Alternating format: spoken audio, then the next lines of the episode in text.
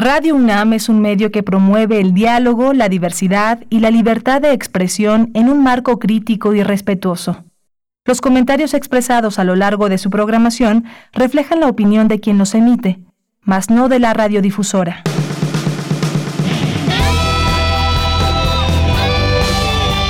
Prisma RU. Relatamos al mundo.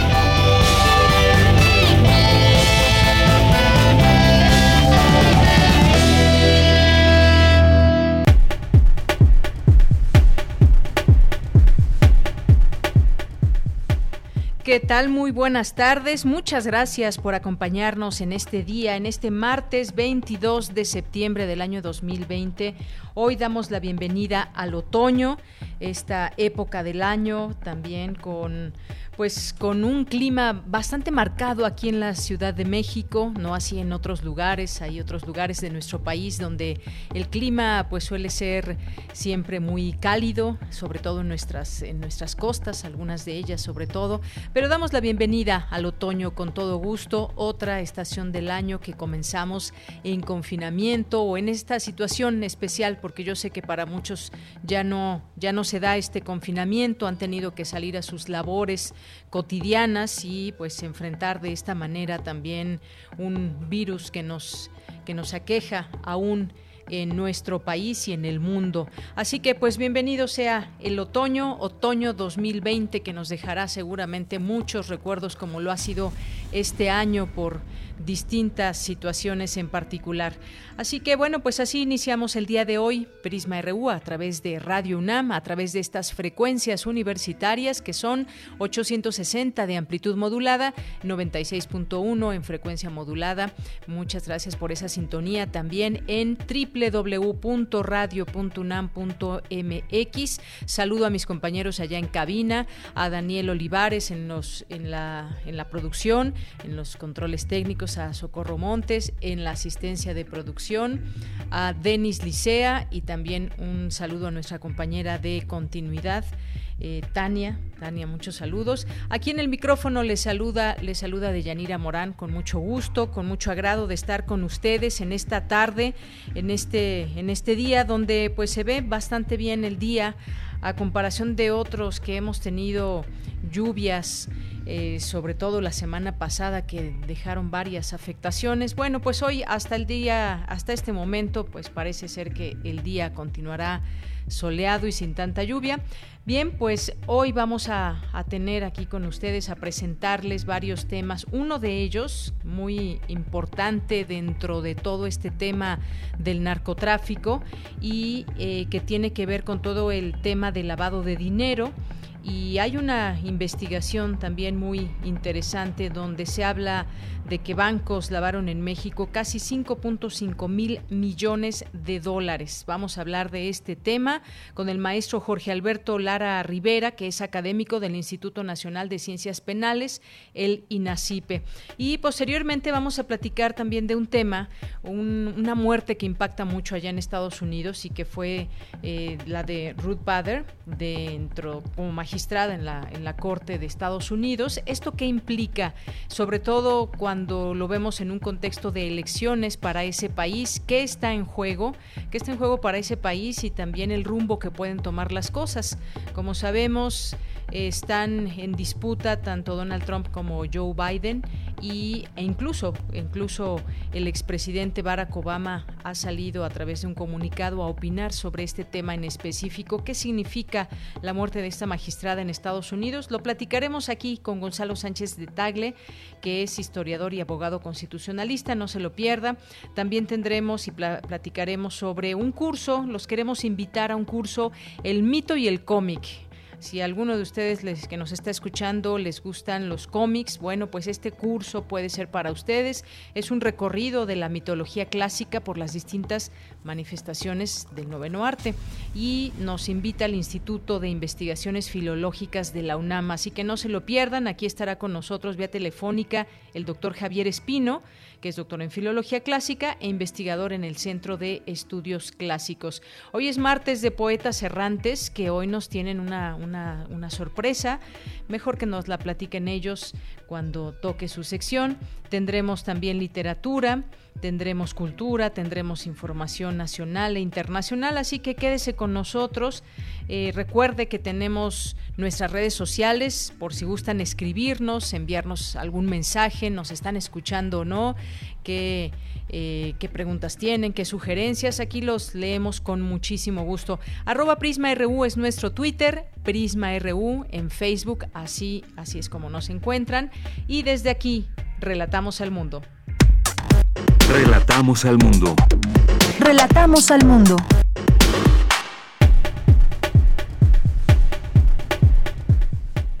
Y en este martes, martes 22 de septiembre del año 2020, la una con 11 minutos en los temas universitarios, una forma de celebrar los 110 años de la UNAM es demostrando la responsabilidad de nuestra casa de estudios en la construcción de nuevas realidades para el país, señaló el rector Enrique Graue.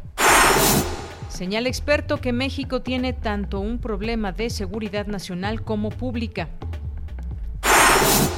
En los temas nacionales, el secretario de Relaciones Exteriores, Marcelo Ebrard, informó que hay siete vacunas contra COVID-19 de distintas naciones que buscan extender sus pruebas en fase 3 a nuestro país. Hugo López Gatel, subsecretario de Prevención y Promoción de la Salud, informó que en 27 de las 32 entidades de la República existe una reducción sostenida del número de casos positivos de COVID-19. Tras, la renuncia de Jaime Cárdenas, el presidente Andrés Manuel López Obrador nombró a Ernesto Prieto, actual titular de la Lotería Nacional, como nuevo director del instituto para devolverle al pueblo lo robado. En este sentido, en su carta de renuncia, Jaime Cárdenas informó que durante su breve paso por el INDEP encontró actos de corrupción por parte del personal que ya fueron denunciados ante la Fiscalía General de la República. A 24 horas de los bloqueos que inició la Coordinadora Nacional de Trabajadores de la Educación, suman 13 trenes afectados por la paralización de la red ferroviaria en Michoacán. Y en los temas internacionales, Estados Unidos superó los 200.000 muertos por COVID-19 y registra más de 6.8 millones de contagios acumulados en el país, según el recuento de la Universidad John Hopkins. César Duarte Jaques, exgobernador de Chihuahua, pedirá a una Corte Federal de Miami eliminar de su extradición a México, eliminarla porque supuestamente prescribieron los delitos de peculado que se le imputan.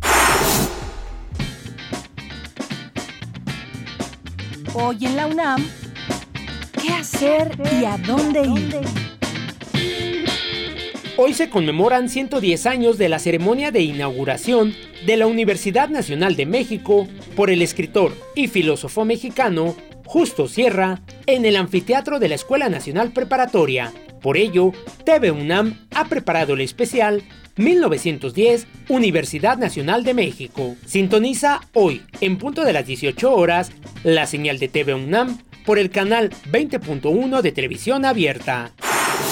¿Te gustaría impartir un curso o taller virtual? La Casa del Lago Juan José Arreola abre la convocatoria para profesionales de las artes visuales, cine, danza, literatura, música, teatro y nuevas tecnologías, entre otras disciplinas, a presentar propuestas de cursos y talleres de educación artística y cultural. Para mayores informes, ingresa al sitio www.casadelago.unam.mx. Recuerda que durante el confinamiento es importante realizar alguna actividad física. Por ello, la Dirección General del Deporte Universitario te invita a ejercitarte desde casa. En su sitio oficial podrás encontrar diversos tutoriales de gimnasia estática, acondicionamiento físico, rítmico y aeróbico, entre otros. Ingresa al sitio www.deporte.unam.mx. Y recuerda, en esta contingencia sanitaria, Deportes UNAM te invita a ejercitarte sin salir de casa.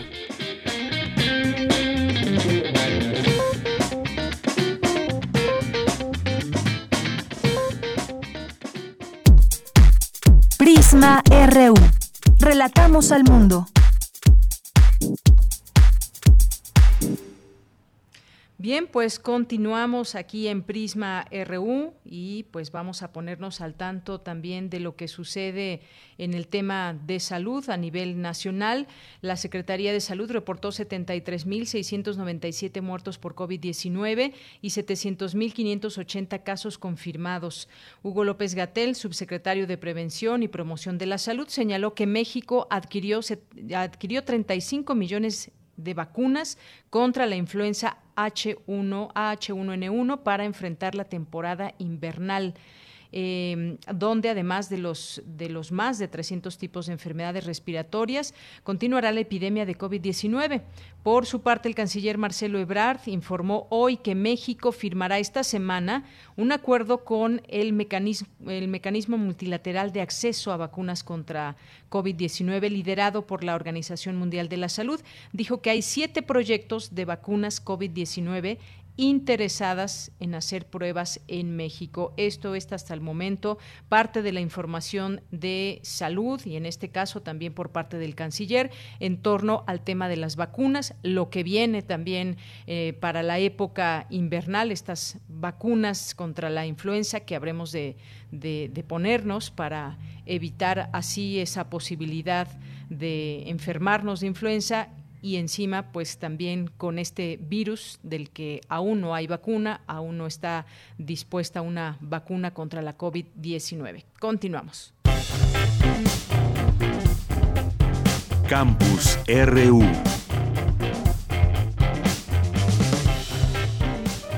Y bien, en nuestro campus universitario, la UNAM presentó el plan de emergencia de apoyo a estudiantes para facilitar y mejorar su capacidad de conectividad y aprendizaje a distancia.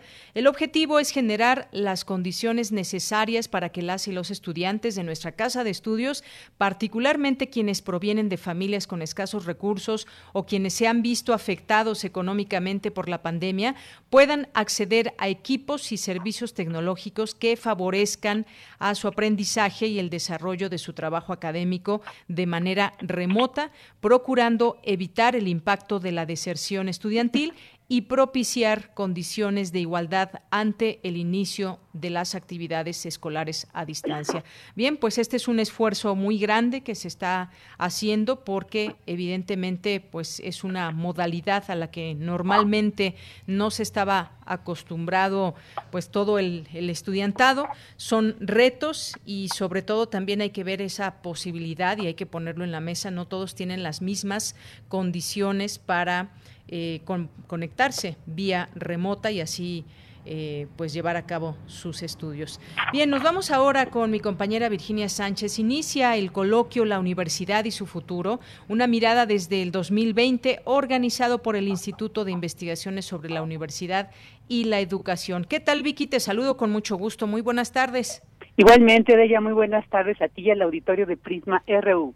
En este contexto de emergencia sanitaria que ha caracterizado el 2020, las instituciones de educación superior viven un momento crucial, pues se han puesto a prueba las formas tradicionales de generación, transmisión y difusión del conocimiento, por lo que es importante analizar y dar cuenta de los retos que enfrenta la universidad de cara a futuro y su papel en la construcción de la denominada nueva realidad. Así lo señaló Hugo Casanova, director del Instituto de Investigaciones sobre la Educación y la Universidad, al inaugurar el coloquio La Universidad y su futuro, una mirada desde el 2020, quien también destacó que la universidad se enfrenta a dos grandes retos, principales retos, el social y el pedagógico. Sin embargo, precisó, también se enfrenta a otros grandes desafíos. Escuchémoslo el de refrendar su autonomía para cumplir con su tarea académica, el de mantenerse a la vanguardia de la enseñanza y la investigación, el de protegerse de la inseguridad y las violencias que viven nuestros jóvenes, especialmente las mujeres. Con la aspiración de atender a estas y otras problemáticas, hemos propuesto seis mesas temáticas para abordar los diversos ámbitos que concurren en el espacio universitario y que responden tanto a lo estructural como a lo coyuntural. Por su parte, el rector Enrique Graue señaló que la modernización y transformación continua de las instituciones de educación superior depende en buena medida de la capacidad de análisis y reflexión sobre sí mismas. En el caso de la UNAM, resaltó, históricamente ha promovido el debate crítico y la reflexión colectiva sobre el Estado que guarda las responsabilidades que tendrá y las estrategias a implementar para asegurar el cumplimiento de su responsabilidad con la sociedad. Por lo que ante la pandemia de COVID-19, la Universidad Nacional se ha mantenido de pie con su espíritu intacto para hacer frente a este reto y cualquier otro que el futuro depare. Escuchemos al lector. En pocos meses, como otras instituciones de educación superior, hemos tenido que cambiar nuestras prácticas cotidianas, transformando formas de estudio, trabajo y comunicación, con un impacto inédito en millones de personas. Profesores, estudiantes e investigadores han buscado adaptarse con premura para mantener el dinamismo de la educación y garantizar su continuidad. Todos estos cambios son también una fuente de oportunidades para que las instituciones de educación superior se vean desde una óptica distinta una óptica que nos permita entender el sentido de nuestras acciones, revisar hábitos, evaluarlos y en su caso modificarlos. La realización de este coloquio virtual no podría haber sido más oportuna. La UNAM cumple precisamente hoy 110 años de haber iniciado sus labores como Universidad Nacional. Y la mejor forma de celebrarlo es demostrando la convicción que nos une como universitarios, el papel estratégico de la educación superior y la responsabilidad de nuestras casas de estudio en la construcción de nuevas realidades para México. Bueno, y en estas seis mesas que conforman el coloquio participarán destacados especialistas nacionales e internacionales que abordarán temas relacionados con los retos de la universidad en el 2020, acceso y equidad, continuidad pedagógica universitaria y tecnologías, conocimiento e investigación, difusión y vinculación universitaria y universidad política y sociedad. Este coloquio se llevará a cabo desde este martes 22 hasta el jueves 24 y lo podrán seguir a través del canal de YouTube del ISUE, pero también pues nosotros les estaremos llevando alguna información que en estas, algunas de estas mesas pues se produzca. Bella, este es mi reporte. Vicky, muchas gracias por esta información. Muy buenas tardes. Buenas tardes. Bien, pues eso fue este coloquio y también pues desde nuestra desde nuestra universidad hay distintas conversaciones, pláticas, debates y pues la violencia en México es otro de los temas y está profundamente relacionada con el crimen organizado y de ello nos cuenta Cindy Pérez Ramírez. ¿Qué tal Cindy? Buenas tardes. Deyanira, muy buenas tardes a ti y a todas las personas que están escuchando Prisma RU durante la conferencia virtual Evolución Histórica de la Violencia en México, organizada por el Instituto Nacional de Ciencias Penales, Carlos Matienzo, politólogo por la UNAM y maestro en Administración Pública con especialización en Seguridad por la Universidad de Columbia, Nueva York, explicó que la violencia en nuestro país es uno de los problemas preestatales que continúan en el siglo XXI y aunque desde el 2015 vemos un repunte sustancial, en 2018 ha permanecido una estabilización del número de homicidios provocados por el conflicto criminal. Vamos a escucharlo.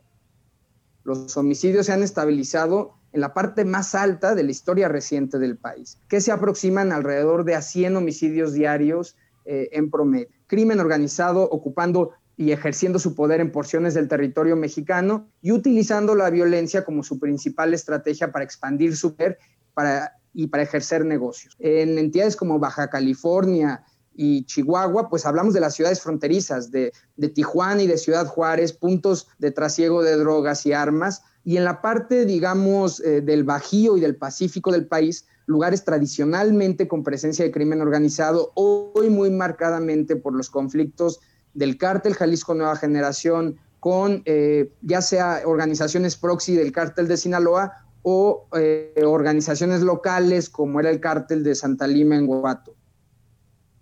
Matienzo se refirió a la estrategia que ha implementado el gobierno actual, cuyo actuar, dijo, ha simplificado el gobierno de seguridad y solo ha aumentado el despliegue de fuerza pública.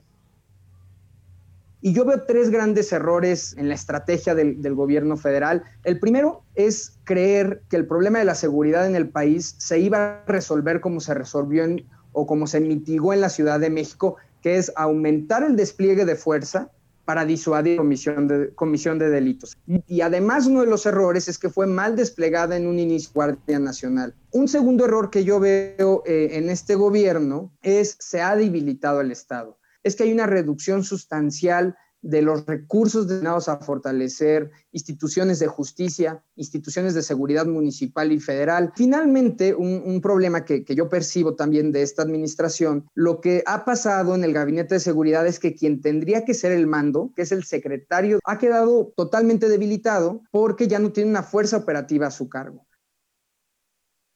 En 2020 ya suman 19.158 asesinatos.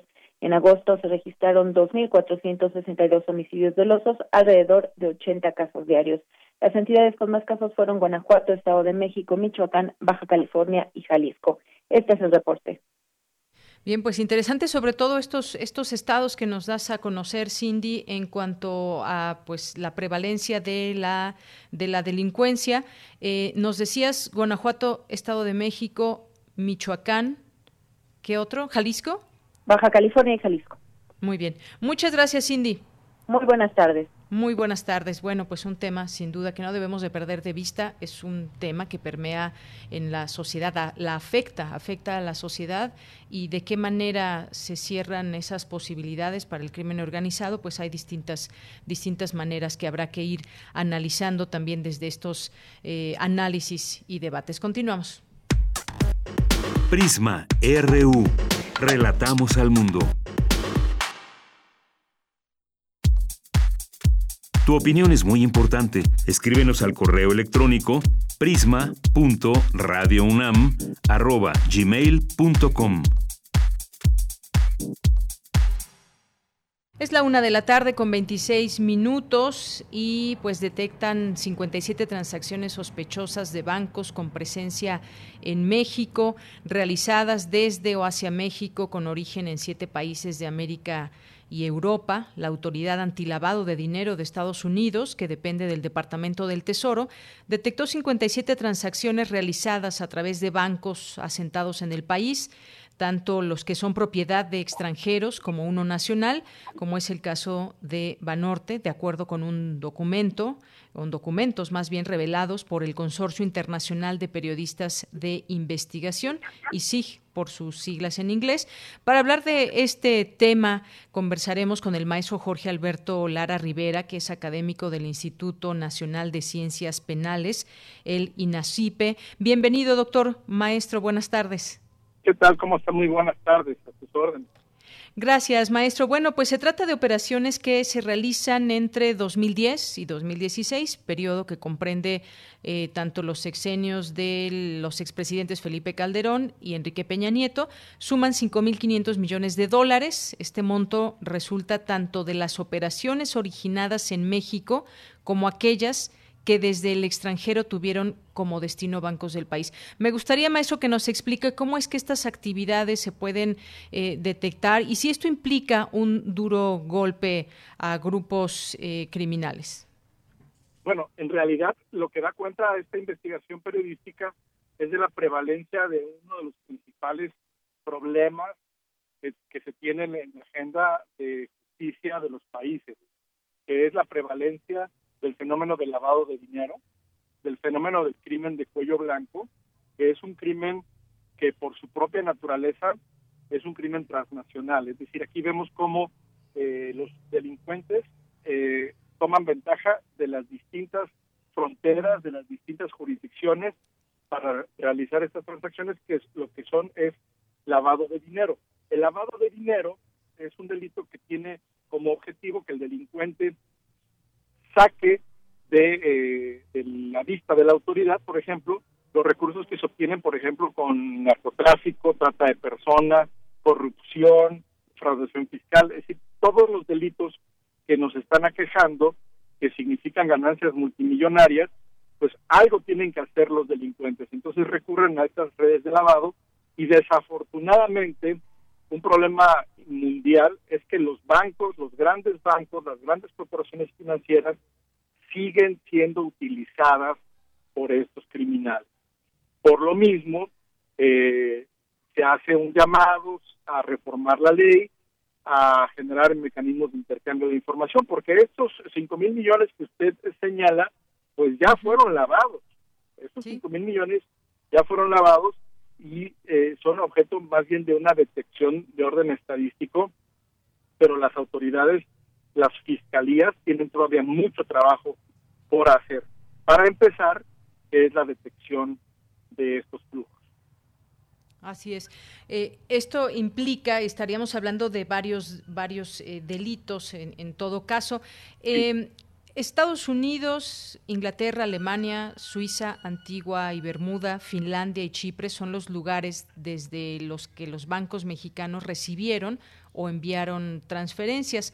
Es decir, paraísos fiscales. ¿Y qué pasa después? Por ejemplo, se detectan estas transacciones irregulares y ese dinero, nos decía usted, ya, pues ya está lavado, digamos, eh, pero también ahora detectado. ¿Qué pasa con ese recurso? ¿Se recupera o ya no?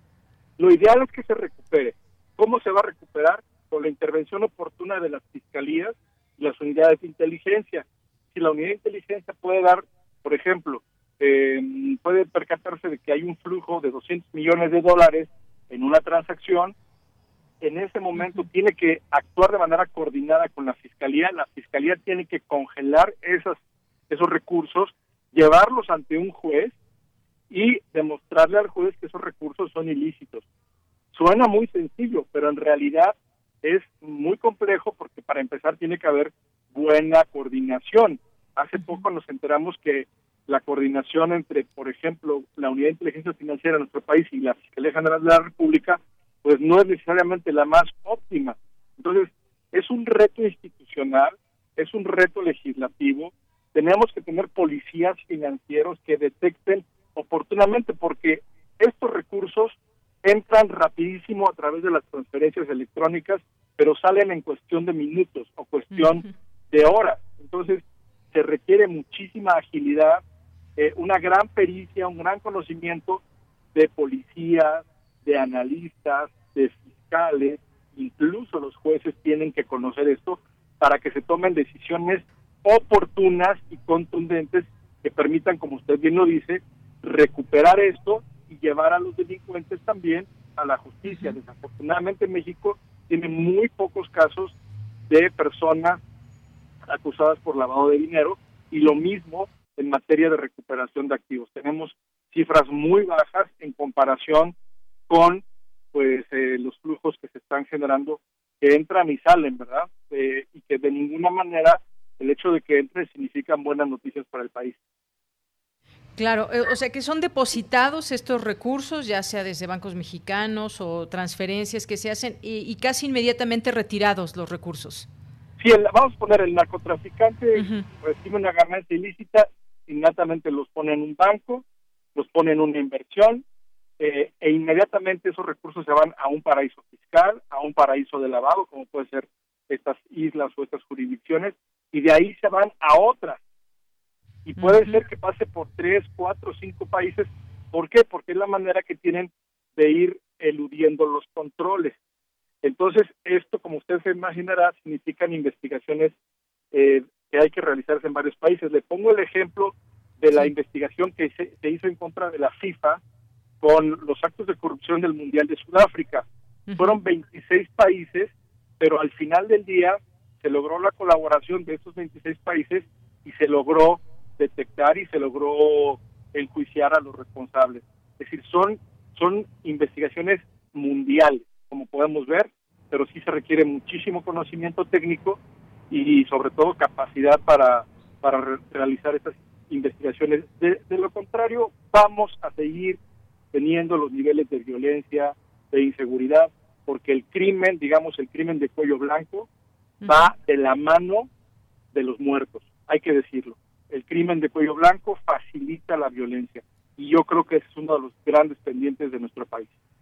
Claro, crimen de cuello blanco le llamamos también no solo a estas actividades propias de los narcotraficantes o de la delincuencia organizada, también eh, estaríamos hablando de esas transacciones que de pronto puedan hacer eh, políticos que desvían recursos eh, del erario o recursos que pues finalmente están siendo parte de estas transacciones. También hablamos de, eso.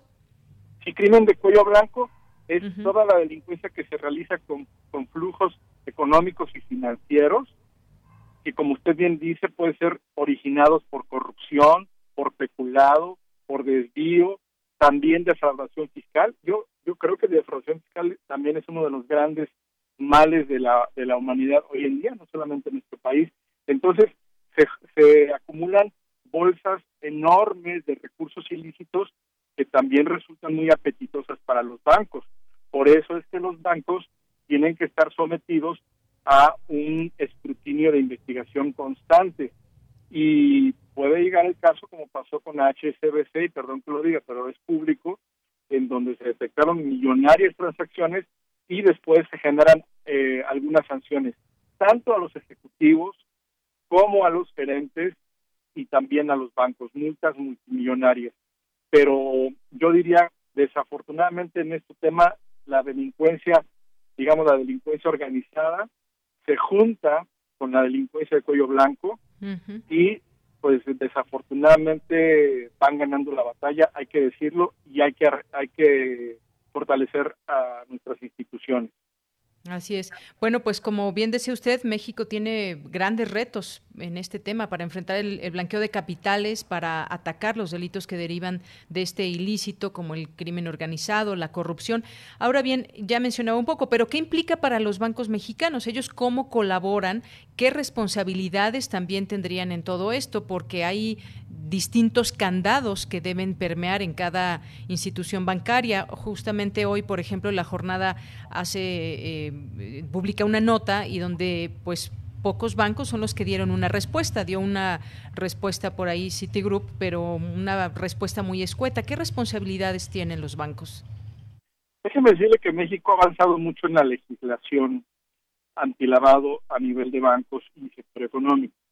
Eh, los bancos, por virtud, por ejemplo, déjeme le digo, del artículo 115 de la Ley de Instituciones de Crédito, tienen que identificar a sus clientes, tienen que hacerles monitoreo. Cada cuenta que uno, cada, cada depósito o cada retiro que uno hace es monitoreado para controles antilavado.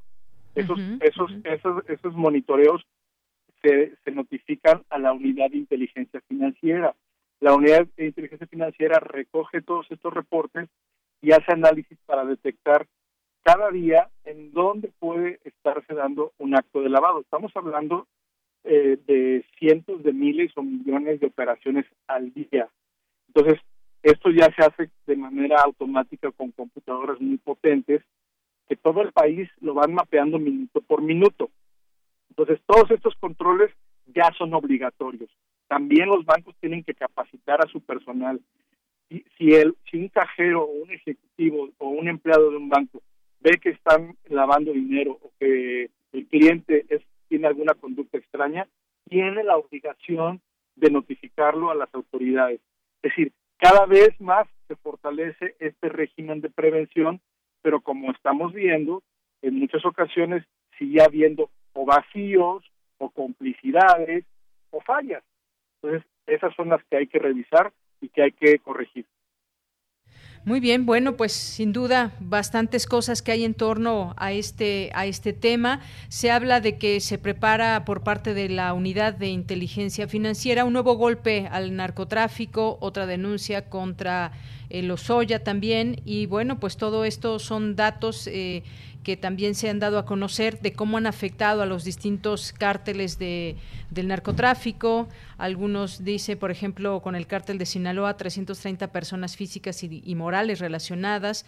Eh, se hizo un acuerdo de bloqueo. Con el cártel Jalisco Nueva Generación fueron casi 2.000 cuentas que permitieron hacer en un solo acto el congelamiento de mil millones de pesos y lo han hecho también con el cártel de Santa Rosa de Lima. Lo que viene, pues no se dan mayores datos, pero que vendría un nuevo golpe en todo esto. Esto digamos que son pues buenas noticias en el sentido de pues congelamiento de cuentas o identificación de recursos provenientes de pues de, de una manera ilícita.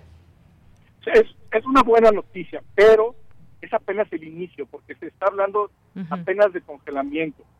Y el congelamiento no sirve de mucho, perdón, déjeme que te lo diga. Lo que necesitamos son sentencias condenatorias. Aquí, aparte de la unidad de inteligencia financiera, es crucial que la fiscalía ya intervenga con aseguramientos y con decomisos. Por decirlo de una manera, el congelamiento sería la letra A, el aseguramiento sería la letra B el decomiso sería la letra C y la extinción de dominio también. necesitamos llegar a decomisos y extinción de dominio, porque si nos quedamos todavía en la letra A, todavía estamos muy en la superficie y, sí, seguirá siendo este tema pues eh, una ventaja para los criminales. Entonces, qué bueno que la UIF ya está, ah, digamos, tomando un papel más activo en ese tema. Tiene que cuidar mucho el debido proceso, eh, que es una de las fallas que hoy mismo tiene la UIF. Eh, puede estar echando a perder los juicios si no realiza su función de manera como lo ordena la Constitución. Pero es buena noticia, pero apenas estamos, digamos, empezando. Ojalá que las fiscalías, sobre todo la Fiscalía General de la República, también ya asuma a plenitud su papel en esta materia tan importante. Así es. Bueno, por una parte, debilitar a estos grupos y, por la otra, por supuesto, también recuperar el dinero que pues eh, iría en todo caso al erario cuando tanta falta hace. Bien, pues maestro, muchas gracias por conversar con nosotros en esta tarde aquí en Prisma RU de Radio UNAM. A contrario, con mucho gusto, un saludo muy cordial, síguense cuidando. Muchas gracias. Igualmente, maestro Jorge Alberto Lara Rivera, académico del Instituto Nacional de Ciencias Penales. Si quieren seguir en su cuenta de Twitter del INACIPE, lo pueden hacer, arroba INACIPE. Continuamos. Relatamos al mundo. Relatamos al mundo. Porque tu opinión es importante, síguenos en nuestras redes sociales, en Facebook como Prisma RU y en Twitter como arroba PrismaRU. Bien, pasemos ahora a otro tema. Están las campañas en Estados Unidos, a todo lo que da. ¿Qué escenarios se enfrentan las campañas, sobre todo pues las campañas de Trump y Joe Biden, Donald Trump y Joe Biden, al abrirse una vacante en la Corte Suprema a dos meses de las elecciones. Bueno, quizás este nos parezca un tema ajeno, pero el hecho de que la política en Estados Unidos esté dando distintas posibilidades frente a las elecciones y la posible reelección de Donald Trump, hacen atractivo el poder entender qué está pasando en este país y cómo pueden revertirse luchas sociales ganadas en aquel país que uno pensaría pues ya están ganadas y nada podría moverlas, pero se siente de pronto esa posibilidad. Y bueno, pues hoy hablaremos de este tema con Gonzalo Sánchez de Tagle, ustedes ya lo conocen, es historiador y abogado constitucionalista. Gonzalo, ¿cómo estás? Bienvenido. Deyanira, muchas gracias, gusto saludarte a ti y a quienes nos escuchan. Muchas gracias, Gonzalo. Bueno, pues el fallecimiento de la magistrada Ruth Bader Ginsburg ha añadido una nueva y enorme presión sobre los dos candidatos de esta contienda presidencial en Estados Unidos, que además, bueno, están enfrentando una pandemia, largas semanas también de protestas civiles. ¿Por qué es tan importante hoy esta batalla en la Corte de Estados Unidos? ¿Qué es lo que está en juego tras la muerte de esta magistrada? Me gustaría que nos hables sobre el contexto que permea hoy por hoy en, en los Estados Unidos, Gonzalo. Sí, mira, antes eh, creo que ahora es correcto entrarle directamente al tema, ya después te puedo dar algunos antecedentes sobre la propia magistrada o ministra, perdón, Ginsburg. Muy bien, sí, sí. Eh, recordemos que, que antes de que concluyera Barack Obama su presidencia, eh, murió un, un ministro muy, muy, muy famoso de apellido Escalía, que era un conservador.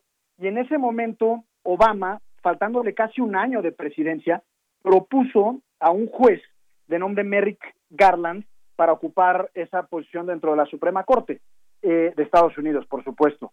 Y lo que sucedió en ese caso es que los republicanos, digamos que se amacharon en términos muy generales y establecieron una especie como de precedente en donde en año electoral no sería posible elegir a un ministro o ministra de la Suprema Corte en ese país.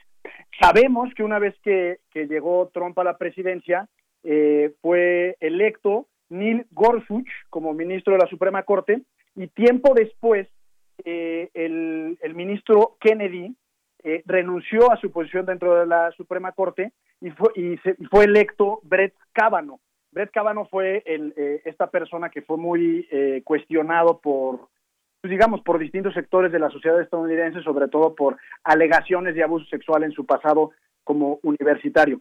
Y ahora con el fallecimiento de la, de la ministra Ruth Bader Ginsburg, eh, se abre la posibilidad de que Trump eh, pues nomine de nueva cuenta a un tercer integrante de la Suprema Corte de Justicia de Estados Unidos. Hace algunas horas él anunció ya en su cuenta de Twitter que el sábado daría a conocer a la mujer, ya dijo que sería una mujer, que sería designada. Eh, y en ese sentido es muy, muy, muy relevante, en primer lugar porque los republicanos pues estarían desconociendo lo que ellos hace algunos años eh, impusieron a los demócratas, que es no elegir a, una vacante, digamos, para la Suprema Corte en año electoral, sobre todo tomando en cuenta que es en dos meses el proceso electoral. Y esto genera obviamente muchísima animadversión, tanto que varios demócratas ya en, el Senado de Estados Unidos eh, amenazaron con, con establecer o, echar a andar una cosa que se le denomina court packing. El court packing es una figura que trató de hacer en la década del 30 el presidente Roosevelt que es incrementar el número de ministras y ministras de la Suprema Corte con la finalidad de, pues digamos, tener eh, a personas mucho más afines a su propio proyecto político. Esto se ve muy cuestionable eh, porque recordemos que en la Constitución de Estados Unidos no hay un establecimiento o una definición específica de que la Corte tenga que tener nueve integrantes, sino eso está en una legislación secundaria. Entonces, tendrían que modificar esta, esta ley y después, digamos, hacer todo el procedimiento correspondiente. Pero, digamos que la, la controversia está en, que, en el poder que tiene la Suprema Corte en Estados Unidos. Recordemos, entre otras cosas, que los ministros, a diferencia de lo que sucede en México, que duran 15 años, allá son, designados de por vida. Y, y, muchas de las decisiones políticas relevantes en Estados Unidos de manera muy puntual, eh, ideológica, pues pasan por el tamiz de la Corte. Entonces, eh, casi se podría decir que la composición de una Corte determina la forma en la que se procesan las decisiones jurídicas y políticas por una generación completa. Entonces, es muy relevante eh, la composición eh, ideológica de, del panel de nueve jueces y juezas constitucionales en la definición del futuro jurídico y político del país. Es súper relevante y sobre todo por lo que te decía, que los republicanos liderados por Mitch McConnell, el líder de la mayoría republicana en el Senado, pues estarían desdiciendo el precedente, el precedente que ellos mismos impusieron eh, al presidente Obama. Así es, y ahora que, hablabas también de, controversia, de todo lo que enmarca también este próximo nombramiento, pues sobre todo también eh, pues están en juego eh, temas tan controvertidos en un país donde una parte es visiblemente progresista en temas como el aborto, matrimonios del mismo sexo, y por la otra también hay posturas muy similares a, a las de Trump desde un conservadurismo que no se va a sentar o a respetar lo ya ganado esta es parte también de, lo que se puede ver en, en, Estados Unidos con los votantes de posibles votantes de Biden o de Trump. Eso también es muy importante comentarlo. Sí, sin duda, digamos que esta elección, eh, digamos, el propio Biden creo que lo puso en términos muy irrisibles, eh, que es una elección que en la que se jugará el bien contra el mal. Obviamente Biden asume que él representa el bien y Donald Trump el mal, pero sí, sin duda, Trump ha llegado a la presidencia o llegó a la presidencia de Estados Unidos y ha tratado de imponer de manera muy tajante una postura ideológica muy conservadora, muy de derecha, y eso ha permeado en el Poder Judicial. Eh, es muy importante decir en este análisis que la forma en la que opera el Poder Judicial en Estados Unidos, digamos que es mucho más determinante para efectos sociales que en el caso mexicano. A la Suprema Corte de Estados Unidos no llega el mismo número de casos eh, como sucede en México. Allá son muy puntuales los, los asuntos que resuelve la Suprema Corte. Y solo para ponerte un ejemplo de la manera en la que los jueces constitucionales en Estados Unidos determinan el rumbo de ciertas decisiones judiciales, eh, perdón, legislativas y administrativas eh, de cara a la forma en la que se gobierna. Por ejemplo, en el periodo de la Corte pasado, resolvieron la constitucionalidad del programa DACA, este que permite a los, a los jóvenes migrantes eh, no ser expulsados. Prohibieron la discriminación por razones de, orientación sexual y a personas transgénero. Y eh, determinaron, digamos, y han resuelto en muchos sentidos la protección del aborto en el último caso, en el caso de Texas, ¿no? Pero, por ejemplo, también eh, han debilitado muchísimo las agencias administrativas y sobre todo su independencia, han resuelto en favor, digamos, de una tendencia más bien religiosa y conservadora por cuanto hace la separación iglesia-estado, y es un asunto muy, muy interesante porque obligaron al Estado a dar becas a, alumnos, o apoyos económicos, mejor dicho, que asisten a escuelas religiosas, y determinaron no otorgar el derecho de apelación a un solicitante de asilo de Sri Lanka. Y en ese sentido lo que quiero decir con estos casos o con estos ejemplos es que si la Corte eh, eventualmente decide y determina mucho el rumbo ideológico que toma un gobierno o que toma una administración e incluso una generación en, en sentido estricto de cara al futuro. Por eso es tan importante la persona que eventualmente vaya a, ocupar esta posición que sustituiría a la, a la ministra Ginsburg. Exactamente. Bueno, pues se, se, pone así este escenario con la muerte de Ruth Bader, esta magistrada, y por la otra parte, pues también una importante decisión que tendrán los estadounidenses, porque como sabemos, Trump ha intentado recuperar terreno, como sabemos, no lo están pues no le están dando buenos resultados en las distintas encuestas, pero pues ha, tratado de recuperar ese terreno con pronósticos de pues de una inminente resurrección, por ejemplo, de los de los que él llama los izquierdistas radicales basados en pues las propias suposiciones de Donald Trump, incluso falsedades, ha tenido pues hay un escenario adverso en este sentido, pero pues veremos, veremos qué, qué sucede. Se habla en, algún momento, pues él decía que, antes de las elecciones estaría lista la vacuna, que este sería, digamos, algo que lo potencie también quizás como candidato, pero veremos qué pasa. Son decisivas las siguientes semanas. Son decisivas las siguientes semanas y, coincido contigo en tu reflexión de la radicalización de, del presidente Trump de eso se nutre y es la forma en la que, en la que él gobierna.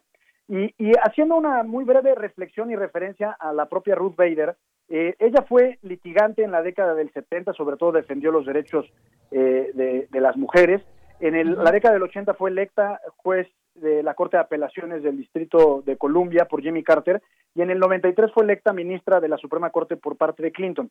Lo que te quiero decir con esto es que, que ella siguió una especie de estrategia que se llama de paso a paso o step by step, como le dicen en Estados Unidos, en donde a punta de litigios y a punta de, establecer eh, estrategias inteligentes de cambio eh, en las disposiciones legales, logró hacer enormísimos cambios eh, de cara a la igualdad de género y, y de igualdad respecto a las minorías en Estados Unidos.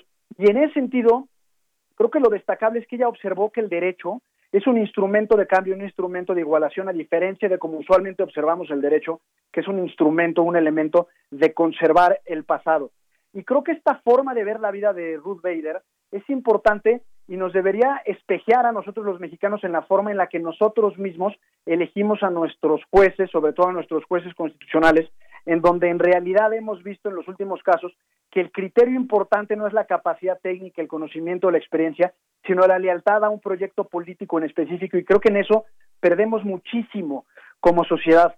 Eh, es importante a partir de casos como estos y del ejemplo de la vida de Ruth Bader, tomarnos en serio estas designaciones porque a partir de su trabajo y su activismo institucional, los cambios pueden llegar y pueden llegar de forma importante en la vida de muchos mexicanos y muchas mexicanas. Y en ese sentido es lamentable la pérdida de este ícono jurídico, constitucional, político y también de la cultura popular.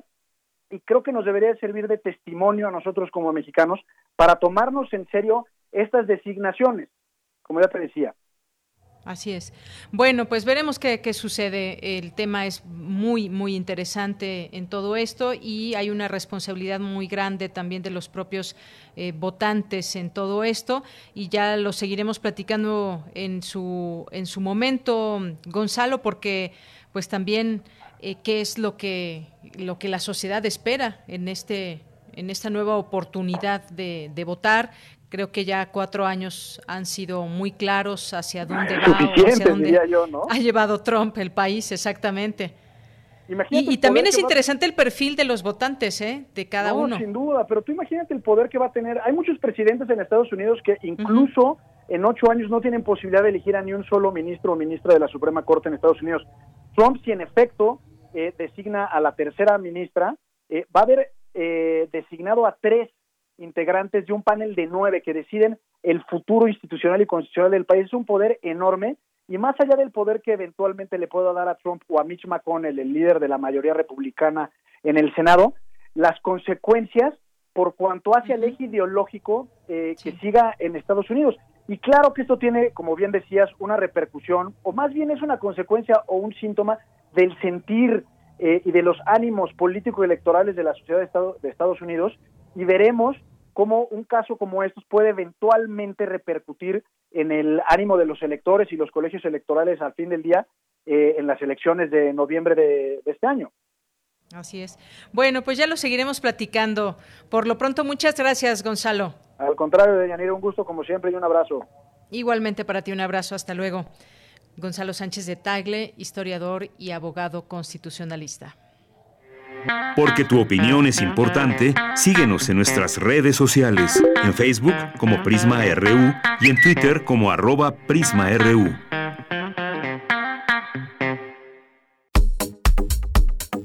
Nacional RU.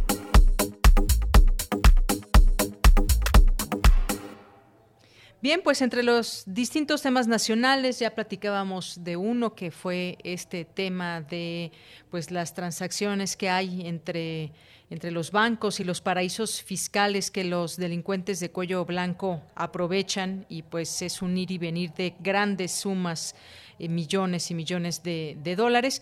Hay otra más y que tiene que ver también con la UIF. Ayer dábamos cuenta de eh, pues este mensaje del ex candidato presidencial del PAN PRD Ricardo Anaya y pues bueno que viene eh, en este escenario político, ve un buen momento para participar de la política, pero por lo pronto también la UIF investiga a este político por el caso Odebrecht. No hay que perder de vista también este señalamiento que pesa en su contra. El panista Ricardo Anaya, ex candidato a la presidencia de la República, sí está siendo investigado por la Unidad de Inteligencia Financiera luego de que su nombre salió entre las 70 personas presuntamente implicadas en el caso Odebrecht. Santiago Nieto Castillo, quien es titular de la UIF, indicó que será la Fiscalía General de la República la que determinará si lo llama a comparecer. Como sabemos, en su momento, eh, Ricardo Anaya pues dio a conocer o rechazó todos estos señalamientos e incluso, pues bueno, eh, dio a conocer que que se pondría a disposición de las autoridades. Bueno, también en esta declaración de Santiago Nieto apunta que también se trabaja en una sexta denuncia en el caso Odebrecht. Santiago Nieto dijo lo anterior en una muy breve entrevista que eh, dio en la Universidad Autónoma de Querétaro, donde se firmó un convenio entre la UIF y esta casa de estudios. Así que, pues bueno, eso es el escenario que permea en torno a este tema de Ricardo Anaya. Y pues también hoy es un día importante para reflexionar sobre nuestra huella que dejamos en el planeta y pues este dato nos debe de alertar. Crece 60% el parque vehicular en México en menos de 10 años. Si es que, pues bueno, este dato de acuerdo con cifras del INEGI, el número de autos en México ha crecido de 2010 a la fecha en 60%, pues pasó de 31 millones 635 mil 12 vehículos en circulación a 50 millones 594 mil 282 unidades. El de total de automóviles en circulación, 73% son particulares, 25% eh, corresponden al transporte público y pues el resto camiones de carga. La mayor cantidad de automóviles en México se concentra en la zona metropolitana del Valle de México, donde hay 13 millones de unidades. Así que, pues, hay que hacer esta reflexión, sobre todo hoy en este día, que es el Día Mundial sin Auto, y pues hagamos, hagamos honor a este día, vayamos si tenemos que transportando en la medida que se pueda, claro, caminando o a través de la bicicleta que se ha vuelto un medio de transporte muy importante. Bueno, pues nos vamos al corte, pero antes vamos a escuchar este poema en la voz de Margarita Castillo de Gloria Arenas que hace referencia justamente al otoño, al que le estamos dando la bienvenida en este día. Adelante.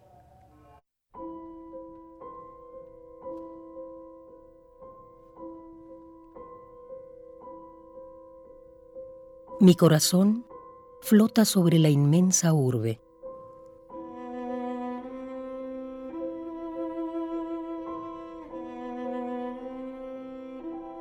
Y por besarte se deshila en gotas.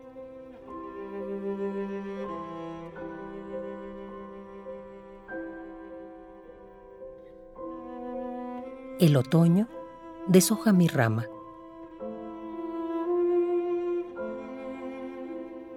Un año más que tu risa no verdea en mi alma.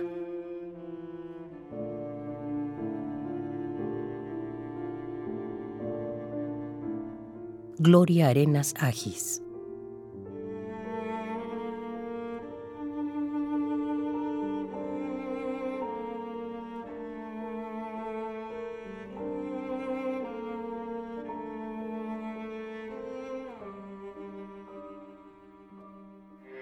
Porque tu opinión es importante, síguenos en nuestras redes sociales, en Facebook como Prisma RU y en Twitter como arroba PrismaRU.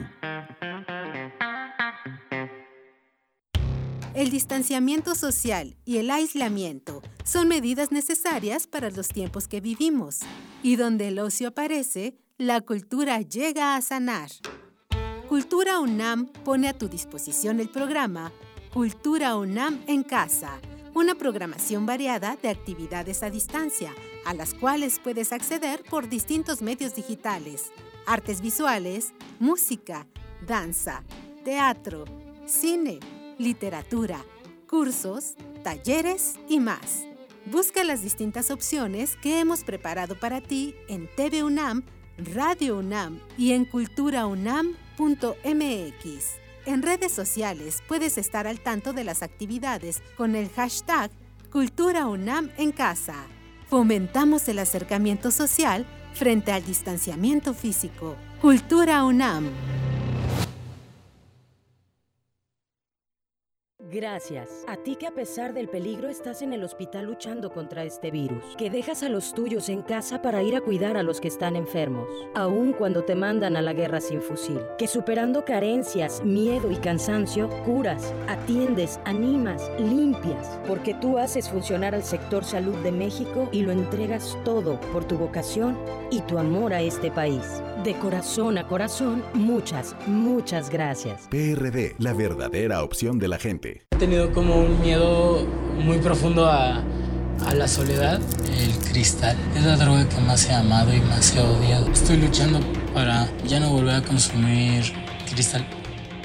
Me ha ocasionado el consumo de sustancias fue perder la noción de las cosas que sucedían a mi alrededor. Tuve una recaída en las adicciones muy fuerte y pues casi muero. En el mundo de las drogas no hay final feliz.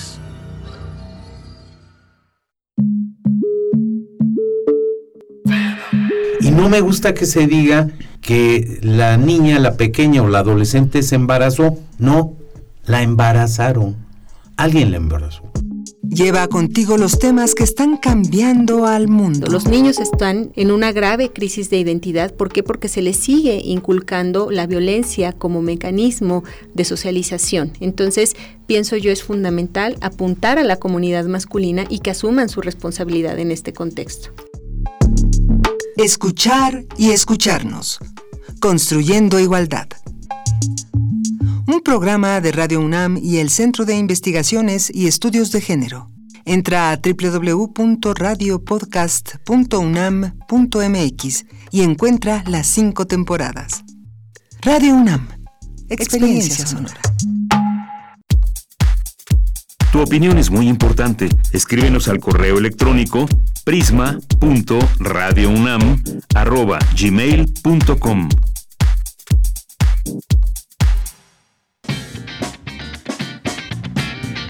Mañana en la UNAM, ¿qué hacer y a dónde ir? La Facultad de Medicina de la UNAM organiza la segunda edición del Sex Fest, feria virtual informativa sobre salud sexual y reproductiva dirigida a adolescentes y padres de familia, que se llevará a cabo todos los viernes de octubre. Esta feria contará con diversas mesas informativas y ponencias como el sexo seguro durante el distanciamiento social, cómo tratar el tema de la sexualidad con los hijos, el sexting seguro y la violencia durante el noviazgo. Recuerda, la segunda edición del Sex Fest se llevará a cabo todos los viernes de octubre de 17 a 18 horas en la cuenta oficial de Facebook de la División de Investigación de la Facultad de Medicina de la UNAM. Recuerda que la sala Julián Carrillo de Radio UNAM transmite todos los viernes diversos conciertos que se realizaron en este escenario cultural antes de la pandemia. Revive las presentaciones de importantes grupos como Tex Tex, la banda Gallo Cósmico y Los Ancholotes. Sintoniza todos los viernes en punto de las 20:30 horas nuestras frecuencias 96.1 de FM, 860 de AM y en línea en www.radio.unam.mx. Al finalizar los conciertos, no te pierdas la entrevista con los músicos invitados a través del Facebook de la Sala Julián Carrillo. La Dirección de Danza de la UNAM te invita a su clase de yoga dominical, impartido por la instructora Patricia Andrade. Aquí aprenderás y pondrás en práctica todo lo relacionado al yoga, como posturas corporales, control de la respiración, gestos psíquicos, meditación y ejercicios de autocontrol. Las clases son virtuales y se imparten todos los domingos de septiembre en punto de las 9 horas a través de la cuenta oficial de Facebook de Danza UNAM. Y recuerda, es importante no bajar la guardia frente a la COVID-19 siguiendo todas las medidas sanitarias. La prevención es tarea de todos. Para Prisma RU, Daniel Olivares Aranda.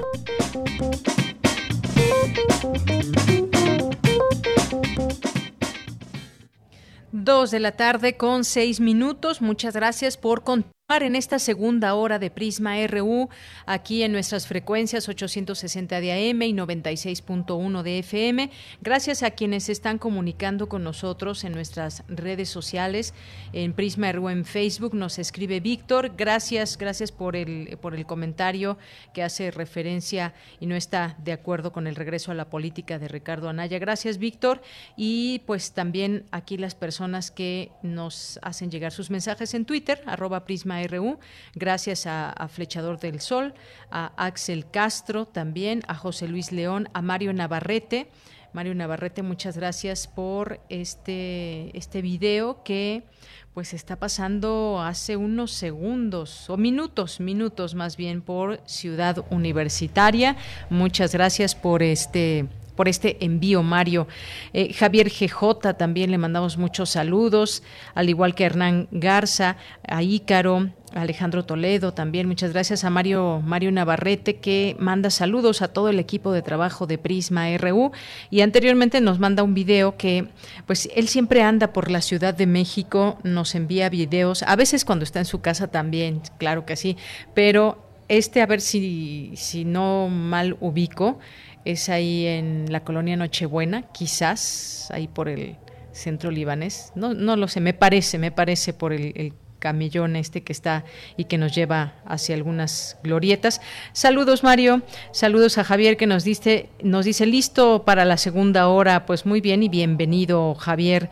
Eh, también muchas gracias por aquí a Miguel MG a Jessica, muchas gracias también a Yara Grace que nos está escuchando, a Brandon, eh, a Manu X, a, José Ramón Ramírez.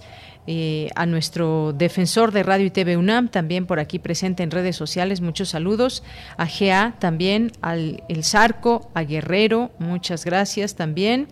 Eh, y gracias a David Castillo también aquí con nosotros en esta sintonía. Y a todos los que están ahí presentes, que no se han animado a escribirnos o que no tienen cuenta de Twitter o de Facebook y que normalmente a través de una llamada telefónica es como se comunicaban con nosotros, pero por lo pronto pues ahora no tenemos este servicio justamente por todo este tema de la pandemia. Andrés Mar también, muchos saludos, Antonio Valdés, Mario María Bonetti, eh, Santiago Sánchez Gavillela, Gavino Sontecomani, muchas gracias, Mayra Elizondo, que también está por aquí, Carlos Oropa Álvarez, Gio Auditori, Eda Armas, Axel H. Bala, muchas gracias, Roy Navarro, y a todos ustedes que nos están aquí escribiendo, los leemos, recuerden a todos, no se nos pasa ni un mensaje, así que pueden estar tranquilos de que al escribirnos los vamos a leer y normalmente como a esta hora es cuando damos a conocer los, los mensajes y los saludos.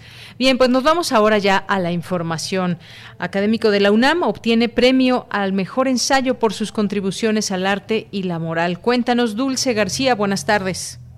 Deyanira, muy buenas tardes a ti al auditorio de Prisma RU. El arte debería ser inmune al juicio moral siempre y cuando se entienda la moral como cuestiones del bien y la justicia. Así lo consideró Paul Luke, investigador del Instituto de Investigaciones Filosóficas de la UNAM, al externar su agradecimiento por haber obtenido el cuadragésimo octavo premio de ensayo Anagrama, uno de los más importantes de habla hispana, en el que participó con su ensayo Las cosas como son y otras fantasías, moral, imaginación y arte narrativo. Su trabajo fue premiado de entre 166 provenientes de 16 países. En él aborda la relación entre el arte y la moral, a la vez que hace una interpretación de la obra de Nick Cave para saber qué es la compasión y, por tanto, entender qué es la crueldad. Evidentemente es una gran satisfacción haber ganado este premio porque pues es uno de los premios más importantes de ensayo que hay en lengua española y, la lista de ganadores es bastante abrumadora, ¿no? Pues está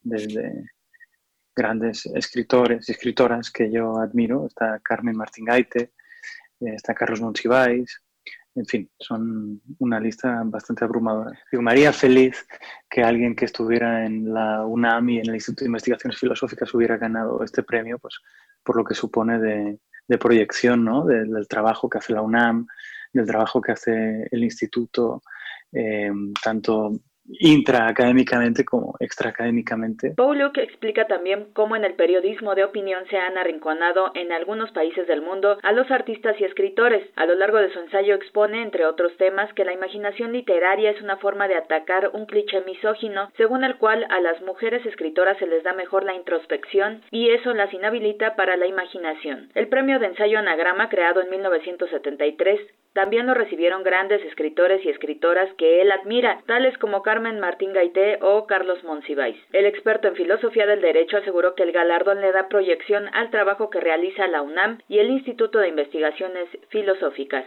Este es el reporte. Muy buenas tardes. Gracias, gracias Dulce García por esta información. Nos vamos ahora con Cristina Godínez en el Colegio Nacional. Juan Villoro tuvo, eh, dictó la conferencia Vicente Leñero, Crimen sin castigo, impunidad y libertad de expresión. Adelante, Cristina.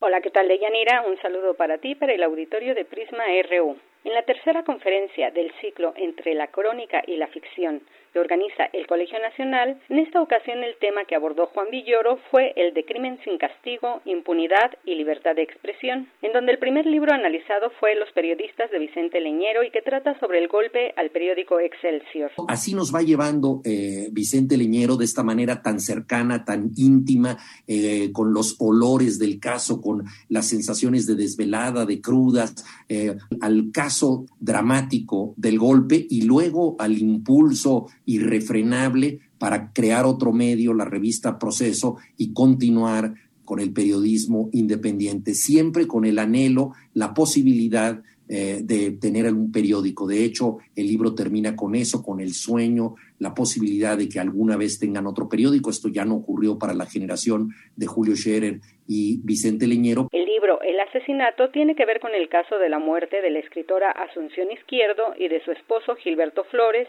y sobre la dificultad para acceder a la justicia. Vicente Leñero dedicó varios años a investigar el caso y escribió en 1985 su libro, es decir, siete años después de los sucesos.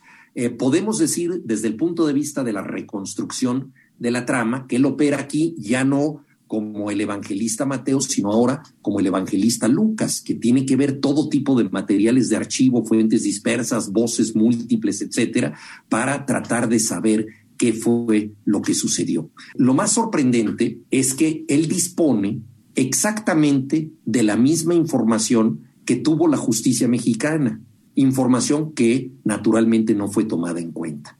Pasa esto con uno y otro caso en la falsa procuración que ha habido de justicia en México. Deyanira, este ciclo de conferencias nos motiva a leer o a releer a grandes autores como el maestro Vicente Leñero. Este es mi reporte. Buenas tardes. Gracias, Cristina. Muy buenas tardes. Nos vamos ahora a las breves internacionales con Ruth Salazar.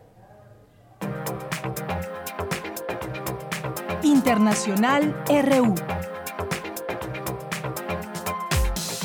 El secretario general de Naciones Unidas, Antonio Guterres, advirtió este martes en la primera reunión virtual de líderes mundiales que el planeta enfrenta una crisis de salud de importancia histórica, la mayor calamidad económica y pérdida de empleos desde la Gran Depresión, amenazas a los derechos humanos y temores de una nueva guerra fría ahora entre Estados Unidos y China.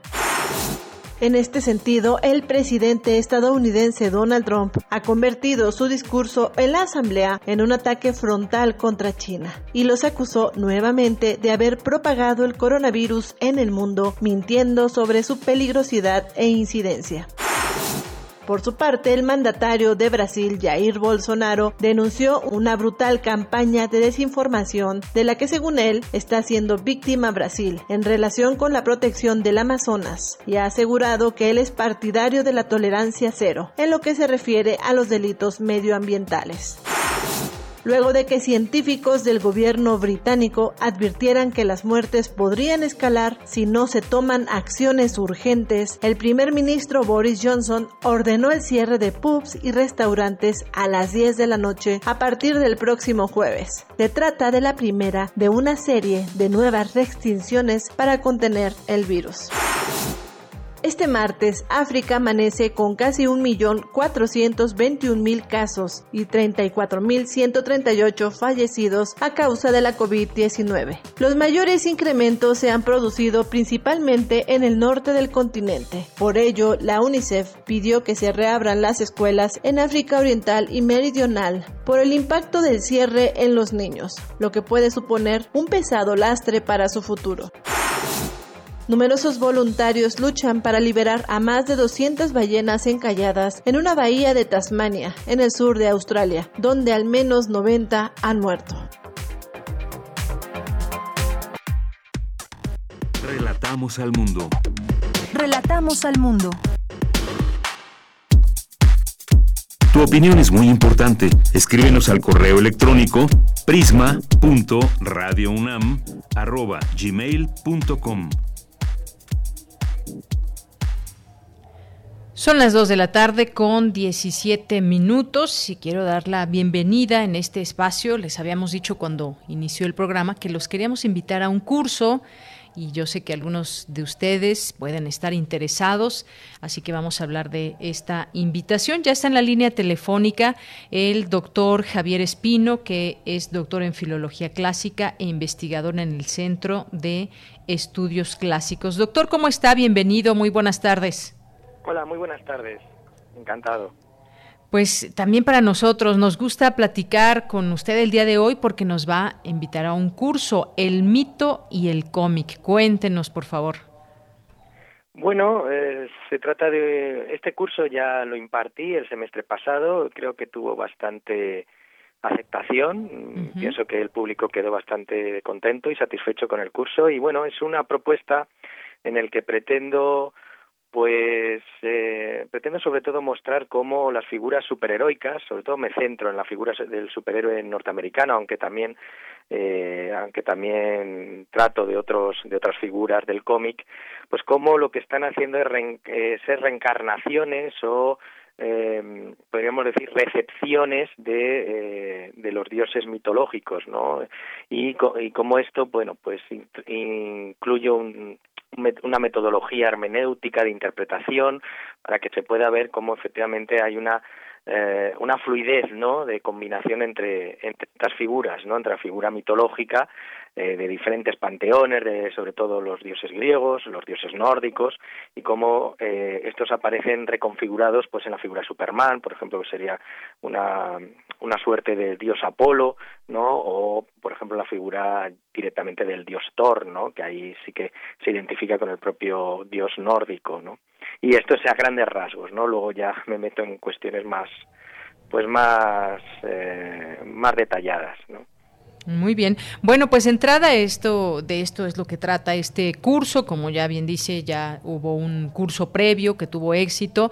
Y sí efectivamente cuando pensamos muchas veces en cómics, bueno, el panorama es muy amplio, pero sí sin duda mucho tiene que ver con ese héroe americano, pero también importante también esas figuras que encarnan los los personajes en los cómics y que tienen que ver también y que es parte de este curso como eh, entender esos personajes, esos dioses mitológicos, por ejemplo, cuál es la parte hermenéutica, como usted bien decía, y que nos llevan a, a, ser hoy en día, a ser, a ser lectores o quienes son los hacedores de estos cómics, también a tener pues una gran fuente de inspiración y de ideas con respecto a estos, eh, a estos dioses eh, pues mitológicos.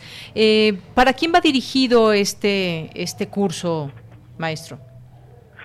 Bueno, en principio mi idea era dirigirlo a un público general, con cierta, claro, con un interés particular de, pues sería óptimo que, quisiera mm, que se moviera de alguna manera en, eh, en el mundo de, del cómic o en el mundo de, de, lo clásico, pero eh, yo creo que puede interesar a cualquier persona, pues en general, ¿no? Eh, yo intento que en el curso, pues luego se, hay ciertamente cuando en el eh, doy doy las eh, la descripción de la evaluación, pues hablo de un trabajo especializado y bueno, la, idea no es tanto que sea un trabajo especializado, no es ninguna tesis ni nada de eso, sino que sea un trabajito en el que yo pues o, o, más que yo el alumno se sienta que ha interiorizado las claves que le he dado para poder no eh, ver esta reconfiguración de los dioses en, en, los superhéroes no o en algún que otro personaje del cómic. Entonces es un trabajo por supuesto asequible no a un público general que, que le pueda interesar este tema Claro. Bueno, pues ahí dejamos esta, esta invitación. Me gustaría quizás, maestro, que nos hable de algunos, quizás de algunos nada más, de algunos personajes, de algunos dioses o superhéroes que se tomen o que se vayan a hablar en este, en este curso. Quizás quienes nos están escuchando están interesados eh, eh, no solamente quizás en la parte como lectores, sino también en crear esos personajes, porque como sabemos el cómic pues son historias, pero también es muy, eh, es, es, gráfico sobre todo. ¿Cuáles son estos personajes? quizás que nos pueda decir algunos de los que se vayan a hablar en este curso? Sí, eh, bueno, la idea sobre todo parto de un concepto que se llama ebemerismo, ¿no? Que es, una, es un pensamiento que viene de, de un antiguo de un antiguo escritor llamado Ebemero de Mesene y que tiene la idea de que los, los eh, dioses pues fueron antiguos héroes que en un momento determinado se olvidó, ¿no? El pueblo olvidó que fueron eh, que fueron eh, que fueron héroes, ¿no? Y entonces se divinizaron.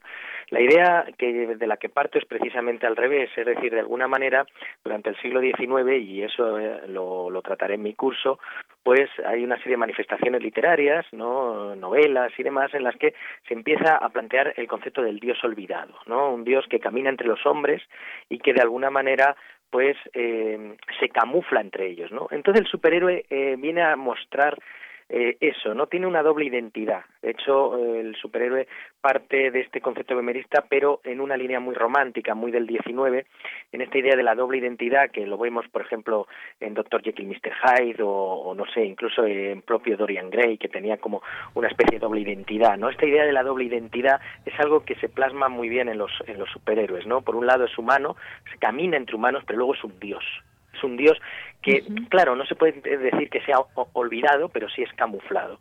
Y esto, digamos que hay dos niveles. Está el superhéroe que, que, que, actúa como tal y luego está realmente el superhéroe que es, es un dios olvidado, es decir, es, por ejemplo, el dios Hércules, ¿no? Eh, por ejemplo, en Marvel Comics hay una, eh, está la figura del dios Hércules, donde hay una colección, ¿no? Y este dios Hércules, curiosamente, es un dios que se ha olvidado que es dios y se ha vuelto superhéroe, ¿no? Y eso es lo interesante. O la figura, por supuesto, de Superman, en la que ya no es un dios, sino que es un extraterrestre, pero tiene los rasgos y las características de, sobre todo, del dios Apolo, porque es un dios solar. Es un dios que el sol le, le, le, le, da fuerza, le da energía, ¿no? Y eso es lo que hace. Y además es un dios mesías, de alguna manera viene a redimir la, la viene a redimir a los y ayudar y apoyar porque tienen muchos tienen muchos mm, resabios eh, judaicos, ¿no? Viene a apoyar a, la humanidad. Y, bueno, eh, Wonder Woman también, eh, la Mujer Maravilla como representante de las de las Amazonas, ¿no? Esto nos metería ya en un terreno pues más más mitológico propiamente dicho o el dios Thor no que eh, lo interesante del dios Thor es cómo se camufla en un cojo no en un en un en un médico cojo que en un momento determinado golpea el bastón y se transforma en Thor no entonces esta idea del dios camuflado olvidado es la que yo quiero potenciar no y cómo esto eh, se podríamos decir, se mimetiza o se, o se identifica con el horizonte histórico en el que vive ese dios, ¿no? Y además eso va cambiando, es decir, nos encontramos como estos dioses super, o superhéroes, pues tienen una forma de ser, de ser considerados, eh, por ejemplo, en los años 60, 70, a cómo son considerados en los años 80 y 90, es decir, va habiendo una variación, una evolución de estos propios, mm, de esta propia digamos, de, este, de este método ebemerista dentro de las propias épocas históricas, ¿no? Como el dios olvidado, camuflado, va transformándose también dependiendo del momento histórico. Y el momento histórico influye mucho también en cómo se configura este tipo de superhéroe en cuanto a, en cuanto a que son divinidades mitológicas, ¿no? Y, y, bueno, pues ya le he comentado Superman, Hércules, Wonder Woman, Luego trataré, eh, por ejemplo, hay un cómic muy interesante que se llama Baco, donde, bueno, pues el dios del vino se, se podríamos decir que eh, es un viejo borracho, ¿no? Que tiene que descubrirse a sí mismo y va descubriendo que efectivamente es, el, el, dios Baco, que de alguna manera, pues está, está camuflado y él mismo no lo sabe, ¿no? Hasta que ya, pues lo, lo se va, se va desarrollando como tal y va y va pues encontrándose con los diferentes dioses de la mitología griega no eh, digamos que son algunos de los de los elementos que utilizaré. Y ya por último pues por ejemplo Thanos no la figura de Thanos es una figura muy interesante porque eh, remite al dios de la muerte Thanatos no y que además está muy filtrado por la interpretación freudiana, ¿no? Esta, este concepto freudiano del Eros y Thanatos, donde en el cómic aparecen como dos hermanos, es el dios, eh, uno es Eros y el dios Thanos, que no, claro, no son vistas como, como dioses, sino más bien como extraterrestres, pero luego tienen poderes de divinidades, ¿no? En el cómic. Y de ahí, bueno, pues luego ya pasa al cine. De hecho, haremos en el curso, pues haré guiños al cine y eh, y lo identificaré también con el cine.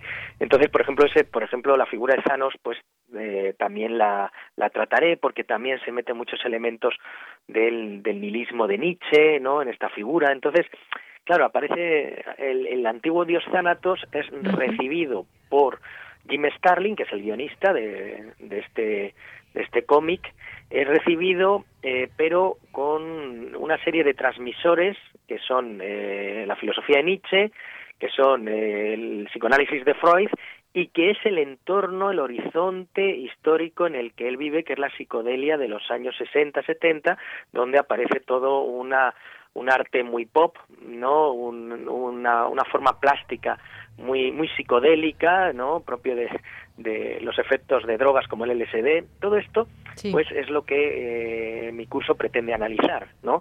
Claro, desde una perspectiva que intente ser eh, asequible, amena y que, y que, y que, agrade, ¿no? No tanto una perspectiva erudita y, y Claro, con la participación además por supuesto, de, de, quienes se inscriban a este, a este curso. Pues ahí está, conocer las huellas del cómic, sus personajes míticos, a través también del cine, este el guiño al cine que nos, que nos platica, maestro, y pues, eh, pues este sitio o este curso que pretende eh, pues desarrollar esa comprensión de mitos, de personajes míticos a través de la, de la comparación de este enfoque grecolatino, de las fuentes clásicas, cómo, cómo se enarbolan todos estos personajes. ¿Cuándo inicia, ¿Cuándo inicia el curso y cómo se puede inscribir la gente? Pues bueno, se escribe a través de la a través de la página. Bueno, hay un hay un mail, ¿no? En la en, la página de, del Instituto de Investigaciones Filológicas, donde bueno aparecen los cursos pues eh, en la primera página ya aparecen los cursos que ofrece el instituto y bueno ahí ya se pueden ya se pueden inscribir no eh, el curso en concreto pues eh, se desarrollará en un mes del 1 al 27 de octubre y serán los, los martes y los jueves. Eh, en la idea de que en un mes, bueno, son tres horas. Eh, de tres a seis de la tarde. Sí, exacto. La idea es que yo vaya planteando los, los métodos de comparación ¿no? y de, ver cómo efectivamente eh, las figuras mitológicas aparecen reflejadas en estos superhéroes y que también los, los alumnos pues interactúan mucho, ¿no? Es decir, ellos también propongan, ellos también desarrollen sus propios su propio análisis, ¿no? Claro, de una manera, vuelvo a repetir, de una manera, eh, no, no, no busco la erudición, no busco investigaciones precisas, sino que sobre todo sea una manera agradable, que el alumno disfrute y que lo pase bien, ¿no? Y que, y que le agrade, ¿no? Eh, eso, y que aprenda, evidentemente que aprenda, ¿no? Por eso, bueno, yo creo que he, puesto el formato tres horas porque en una de las horas pues me gustaría entrar más en contacto con los alumnos, más en diálogo con los alumnos para que ellos también puedan proponer ¿no? sus, puntos de vista y también pues eh, asimilar esos análisis y lo puedan demostrar en pues eh, ya sea en la clase con alguna exposición no no sé hacerlo interactivo especialmente interactivo también Perfecto, pues yo nada más agrego que ya está esta información a través de nuestras redes sociales en arroba prisma.ru y a través de este cartel que justamente se hizo exprofeso para este curso. Ahí vienen los datos para que lo puedan ver y puedan tomar nota y se puedan inscribir. Están a tiempo, empieza el 1 de octubre, es prácticamente un mes, del 1 al 27, martes y jueves de 3 a 6 de la tarde. Pues maestro, muchas gracias por estar con nosotros aquí en Prisma RU. Pues muchísimas gracias a ustedes, la verdad que me alegra mucho que me hayan invitado. Pues a nosotros también escucharlo. Así que ojalá que, eh, existan muchos interesados y puedan ser parte de este, de este curso de El mito y el cómic. Muy buenas tardes, hasta luego. Muy buenas tardes, muchísimas gracias. Hasta luego al doctor eh, Javier Espino, doctor en Filología Clásica e investigador en el Centro de Estudios Clásicos. Continuamos. Prisma RU. Relatamos al mundo. Queremos escuchar tu voz. Nuestro teléfono en cabina es 55 36 43 39. Bien, pues son las 2 de la tarde con 31 minutos y doy la bienvenida a Alejandro Tiscareño, que forma parte de los poetas errantes. Y les decía, hoy nos tienen una sorpresa los poetas. Cuéntanos, Alejandro, bienvenido, buenas tardes. Hola, Deyanira, buenas tardes. Pues, qué gusto escucharte. pues el día de hoy tenemos una cápsula un poco diferente al resto. Se trata de una entrevista al poeta mexicano David Huerta, quien el año pasado fue ganador del premio que otorga la FIL en su categoría de lenguas romances. Y bueno, pues esta entrevista está dividida en dos partes. La primera es la que escucharemos a continuación y la siguiente la tendremos la próxima semana para que estén muy atentos y no se la pierdan. Muy bien, bueno, pues si te parece bien, entonces escuchemos esta entrevista al poeta David Huerta. Claro que sí. Adelante.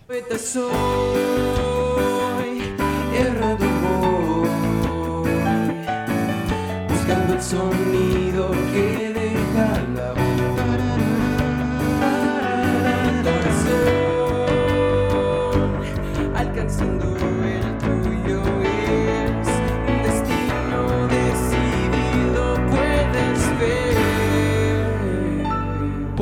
errantes. David Huerta Bravo, ensayista, traductor, editor y gran poeta mexicano que con más de 50 años de trayectoria ha explorado las posibilidades del lenguaje desde la poesía. En esta ocasión, el multipremiado autor de Incurable y ganador del más reciente premio Phil de Literatura en Lenguas Romances, nos comparte un poco sobre su trayectoria, el lenguaje poético y sus proyectos más recientes, en exclusiva para los poetas errantes de Radio UNAM.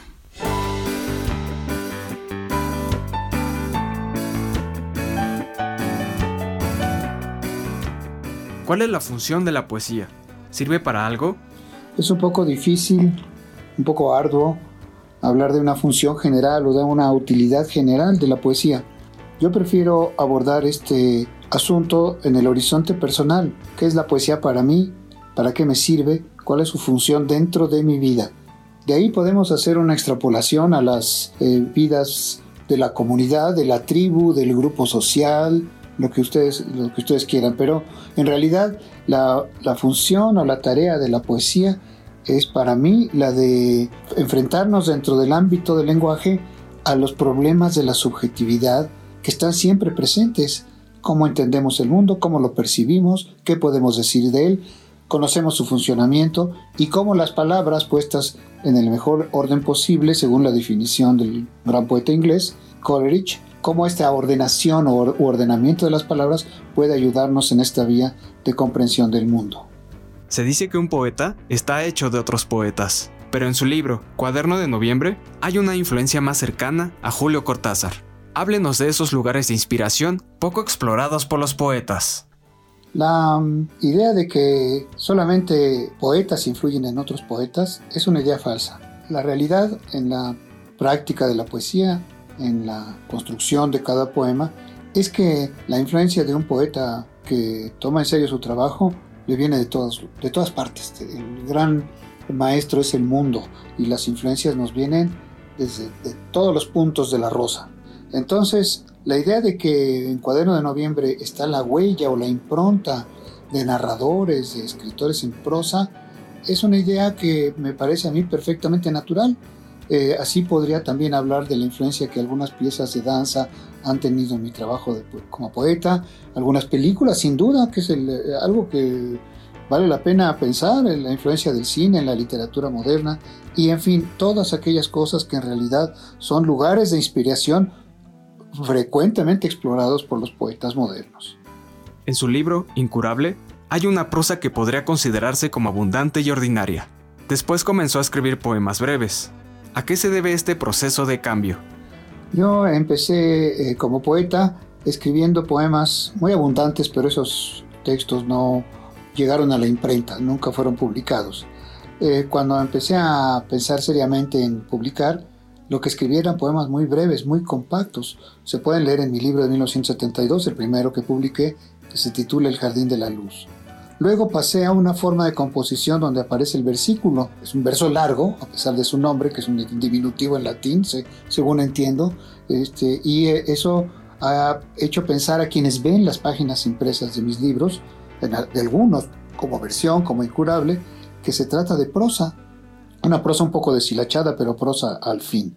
Eh, no, es una prosa escrita con versos muy largos, son solamente eso y he vuelto a escribir poemas breves. Hay una especie de vaivén entre las formas que va resultándome necesarias en cada momento. No se pierdan la segunda parte de esta entrevista la próxima semana. Lo que acabamos de escuchar es el proyecto radiofónico de los estudiantes que realizan el servicio social en Radio UNAM, unidos solo por el amor a la poesía y al sonido. Radio UNAM Experiencia Sonora.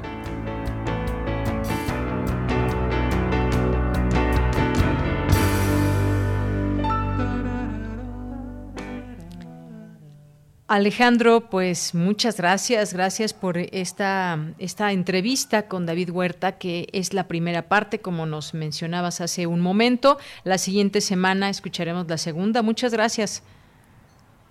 Sí, pues gracias a ustedes, gracias al poeta David Huerta por regalarnos su espacio. Y pues sí, en efecto, no se pierdan la próxima semana la segunda parte porque David nos hizo favor de compartirnos un poema inédito y pues solamente podrán escucharlo con nosotros. Entonces, bueno, un saludo a David Huerta y a nuestro amigo Lorenzo Rossi de la de Goae, quien es un seguidor cercano a David Huerta. Entonces, pues un saludote.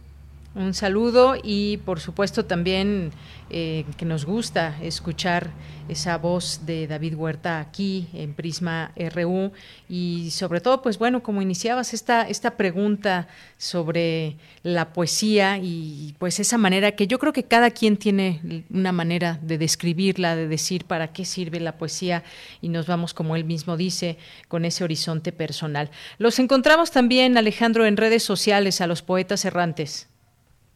Sí, eh, a través de Facebook como Poetas Errantes Radio UNAM, Twitter, eh, Instagram como arroba poetas RU, RU con mayúscula, Y bueno, pues también recordarles que también ya tenemos una línea telefónica donde estamos compartiendo poemas de lunes a viernes en un horario de 4 a 6 de la tarde y el teléfono es 55 74 11 53 98. Ahí estamos. Muy bien.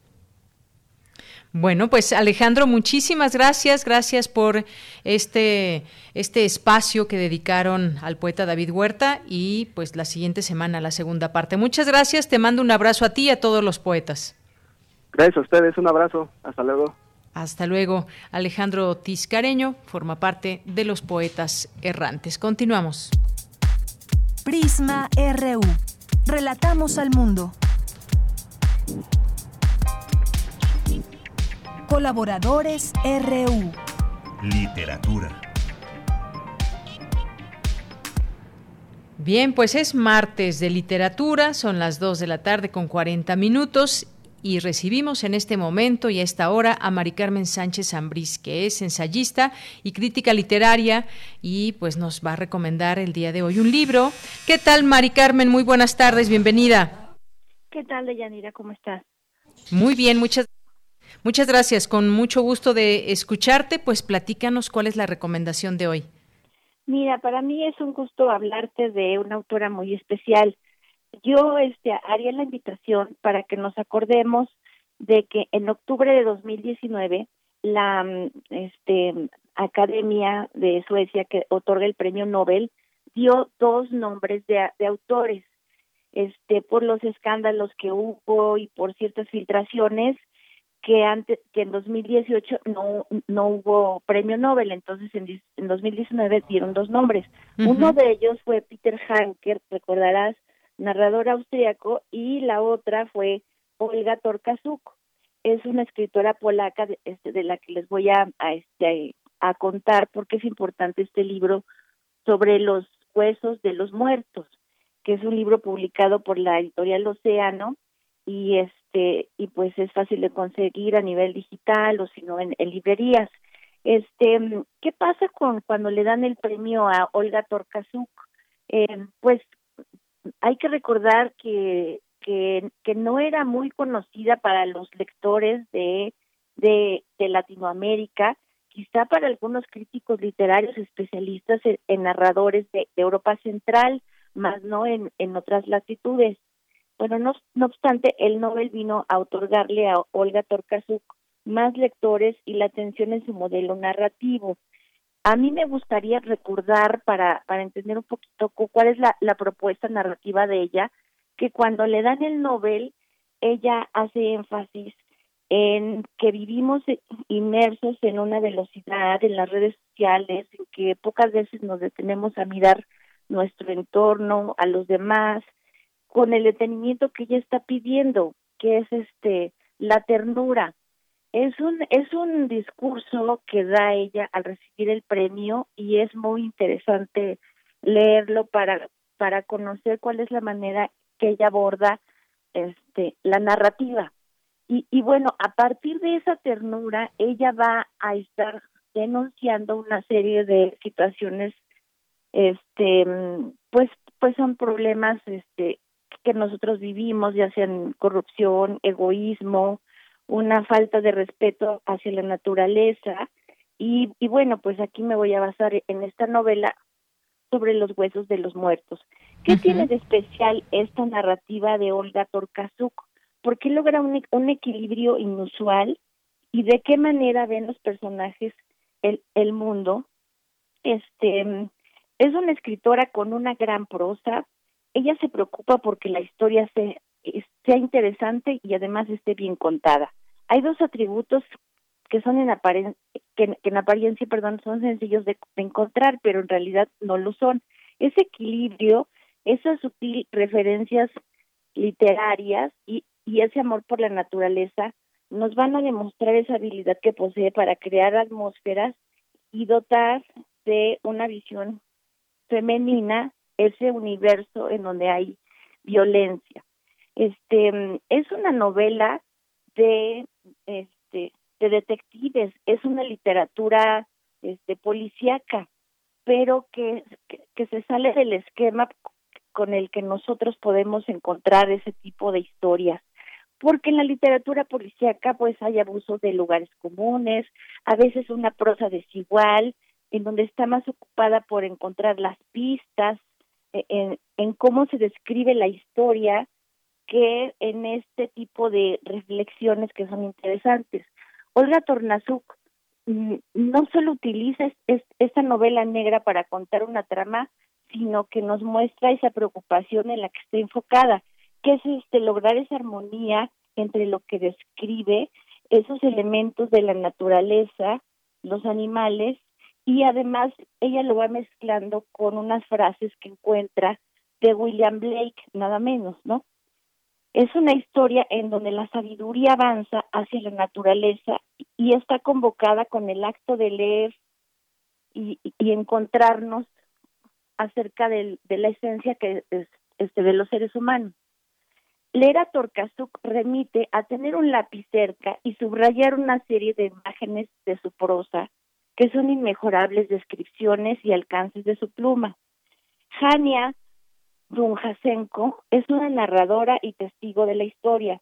Es una mujer ya entrada en años enferma que vive sola en una cabaña a las afueras de la ciudad de Kolsko, que está, que está al, al sureste de, de Polonia. Es una ingeniera especializada en la construcción de puentes.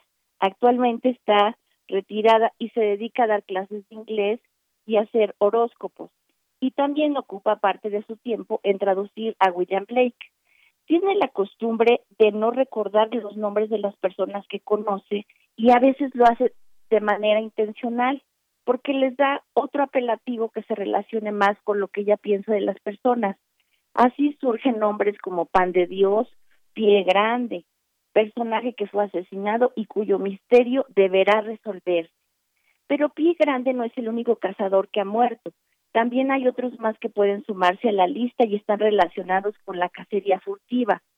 Llama la atención la formación de la autora. Ella no emprendió estudios literarios formalmente, sino que se especializó en el estudio del comportamiento de los seres humanos, de sus emociones y de otras reacciones. Ella se graduó en, en psicología en la Universidad de Varsovia y laboró algunos años en el Centro de Salud Mental y se considera discípula de Carl Jung. Luego de dedicarse plenamente a la literatura, y después decidió dedicarse plenamente a la literatura, este, a pesar de ser una este, estudiosa de la, de la psicología. Este, en una, en una entrevista que, que tuvo The Guardian con ella, ella dice que escribir un libro solamente para saber quién es el asesino es un desperdicio de papel y de tiempo. Así que ella utiliza ella eh, estos recursos para llegar de, de alguna manera a estos a estos problemas que ella quiere reflejar, ¿no? Hacernos más sensibles a la ecología, hacia la situación de los cazadores furtivos. Ella es activista, feminista, ecologista, ha sabido relacionar el conocimiento que tiene con la psicología con el desarrollo de sus historias, en donde puede percibirse un halo de modernidad y a la vez un reclamo social por la manera en que los eh, por la manera en que los seres humanos hemos contribuido al deterioro del planeta.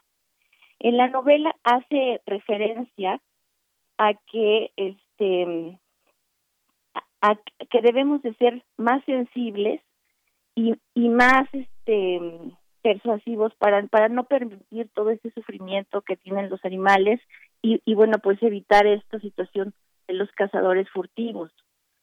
A mí me vienen imágenes como del rey de España con, cazando elefantes y situaciones así de esas y pues también da da este mucho coraje que las que las personas abusen de de esta situación y que y que sea todo por por este por tener más ingresos económicos no entonces esa es esa es la la la propuesta narrativa que hace.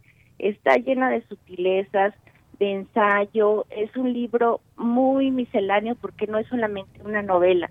Tiene distintas maneras de leer. Muy bien.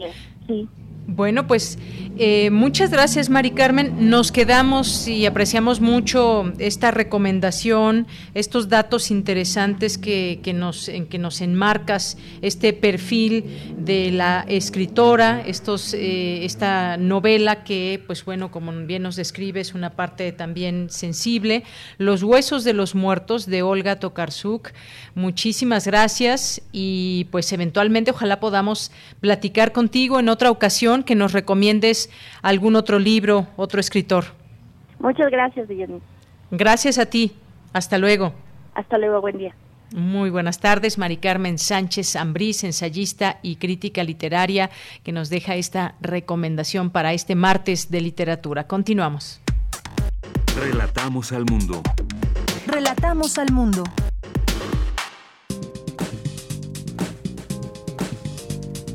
Cultura RU.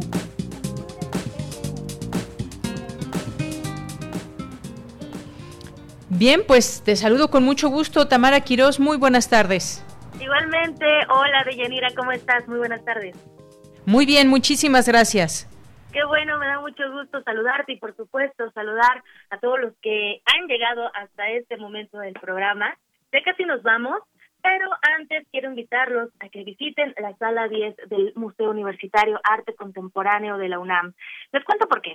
Derivado de la pandemia, el MUAC abrió la sala 10, que es un espacio virtual donde desde marzo exponen diversas propuestas que tienen que ver con el eje de este museo, que es el arte contemporáneo, con la oportunidad de explorarlo desde diversos formatos y también recursos digitales que han significado una experiencia diferente para disfrutar del arte desde una forma, eh, digamos, inmaterial y además eh, lo podemos ver desde cualquier parte del mundo a través de un ordenador.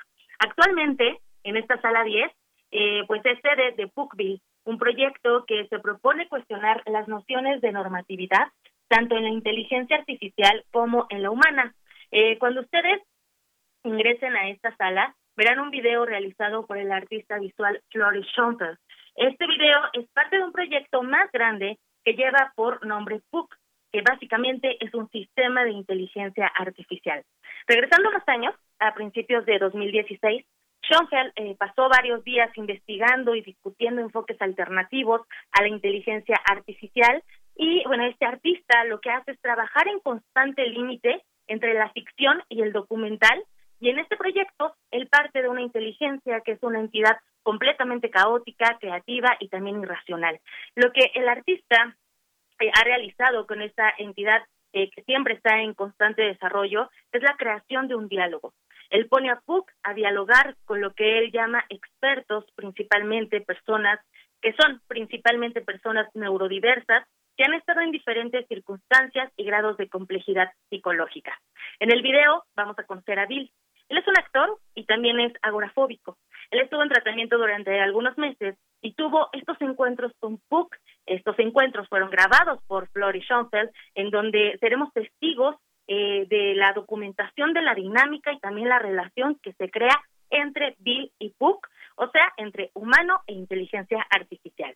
Alejandra Labastida es curadora de la muestra y ella nos cuenta cómo llega esta exposición al MUAC y también nos habla un poco de los temas que aborda. Vamos a escuchar algo que nos interesó mucho de esta pieza en específica en el contexto de la pandemia es que precisamente estamos ahora viviendo en este encuentro con la pantalla. Entonces, de alguna forma era la experiencia y siendo ir agorafóbico, ahora que vean el video lo verán porque hay toda esta idea de la relación, de la diferencia entre poder relacionarse y la mirada en la calle, espacio público, y la mirada a través de una sesión, digamos, más íntima con este ente de inteligencia artificial, pero que para estas personas es un ser de alguna forma. Entonces nos interesaba mucho precisamente porque estamos ahora relegados a este tipo de encuentros, por ahora, durante el confinamiento y mientras siga cerrado el museo, explorar dónde se encuentra, qué otras vertientes se abren en nuestras experiencias estéticas y, qué propuestas artísticas están considerando ese nuevo universo que tiene que ver con vivir a través de la pantalla y encontrarnos a través de la pantalla. Y en ese sentido, pues las inteligencias artificiales son, vivimos con ellas todo el tiempo, son altamente normativizadas y pues, en realidad son grandes herramientas de explotación para conseguir información, para no, en muchos sentidos. Entonces, precisamente el desarrollo de, de un proyecto así solo se podía dar en el arte contemporáneo precisamente porque no hay esa exigencia de productividad. Eh, difícilmente si este artista hubiera llegado a, a Facebook o a Google a presentarles un proyecto para desarrollar una inteligencia artificial caótica con objetivos no medibles, pues nadie hubiera invertido en este proyecto.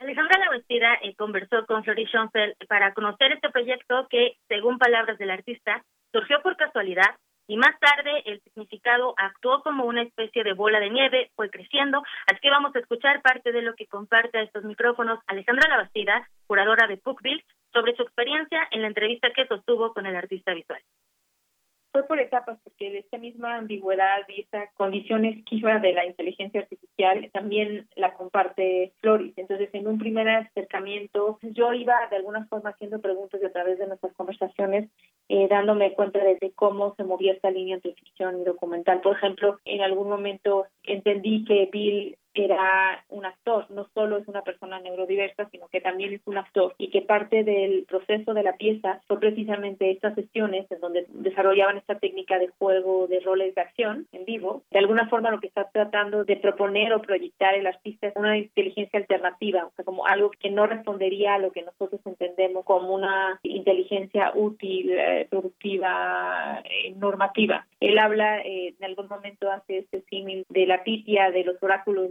griegos, ¿no? Y como de alguna forma eran estos mensajes extraños y ambiguos que había que interpretar y había estos personajes que eran los profetas que los interpretaban para la gente, digamos, normal, entre comillas. Y de alguna forma Puck sería una especie de pitia y los expertos con los que colabora Floris, eh, una especie de profetas que interpretan esta entidad que se nos escapa. Puck se expone en la sala 10 del MUAC Recuerden que es una sala virtual. Ahí mismo pueden leer la charla entre Alejandra Lavastida y Flori Schoenfeld. Hay que ingresar a www.muac.unam.mx. También pueden ir a Instagram y YouTube. Hay más material, eh, no solamente de esta exposición, sino del museo en general. En YouTube está una sesión en vivo que se llevó a cabo el pasado 18 de septiembre en torno a esta muestra y que, por cierto, estará disponible hasta el 29 de septiembre, así que ya le quedan muy pocos días. También eh, pueden pasar a nuestras redes sociales, arroba PrismaRU. Nuestra querida Isela Gama ya les compartió los enlaces directos de esta información que yo les comparto. Y bueno, me despido. Les deseo que tengan una excelente tarde una excelente tarde, esta primera tarde de otoño, de hecho. Un abrazo a la audiencia, un abrazo también a mis compañeros que hoy están en cabina, Daniel Olivares y Miguel Ángel Mendoza. Y yo los escucho el día de mañana. Los saludo nuevamente. Deyanira, te regreso los micrófonos. Muchísimas gracias, Tamara. Hasta mañana, hasta mañana. Y pues bueno, ya casi llegamos al final de esta emisión. Pues solamente recordarles que hoy es el Día Mundial sin Auto, que pues siempre, no solamente pues la, la recomendación a pues a que en este día no lo usemos, sino también en general y todos los días podamos tener esa oportunidad también de mirar otras formas de transporte. A veces es difícil, yo lo entiendo, hay gente que pues tiene que hacer traslados diarios muy lejanos y el, el, automóvil puede ser una, una opción, pero hay mucha gente que podría utilizar la bicicleta, que quizás no la ha probado, pero en cuanto la pruebe, de verdad que no la va a dejar. Eh, hay muchas ventajas hoy en día, no solamente en, nuestra ciudad o en México, sino en el mundo, de, de, poder tener acceso a esta forma de transporte. Hagamos posible y hagamos realidad también eh, esta forma de transportarnos.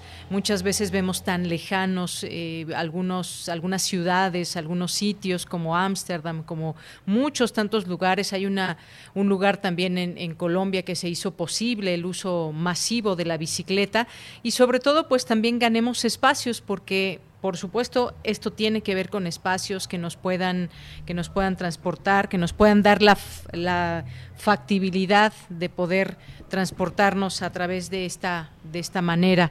Y además, bueno, pues el uso de la bicicleta fortalece a la persona tanto física como mentalmente y es una gran eh, oportunidad también en este, en este sentido.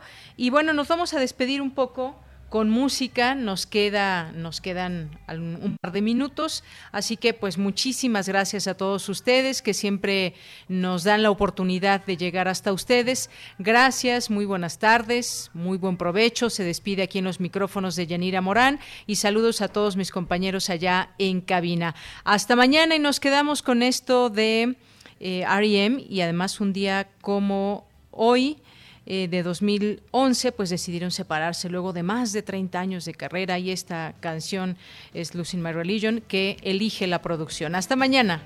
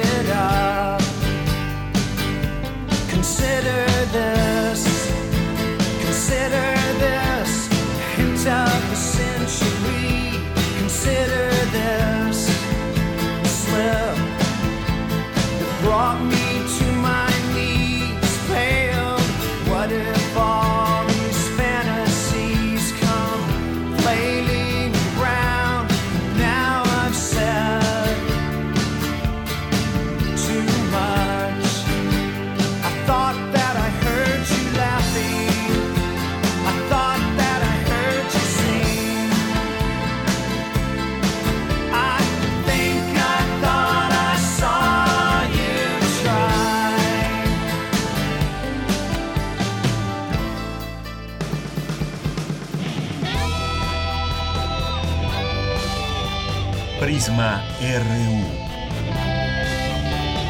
Relatamos a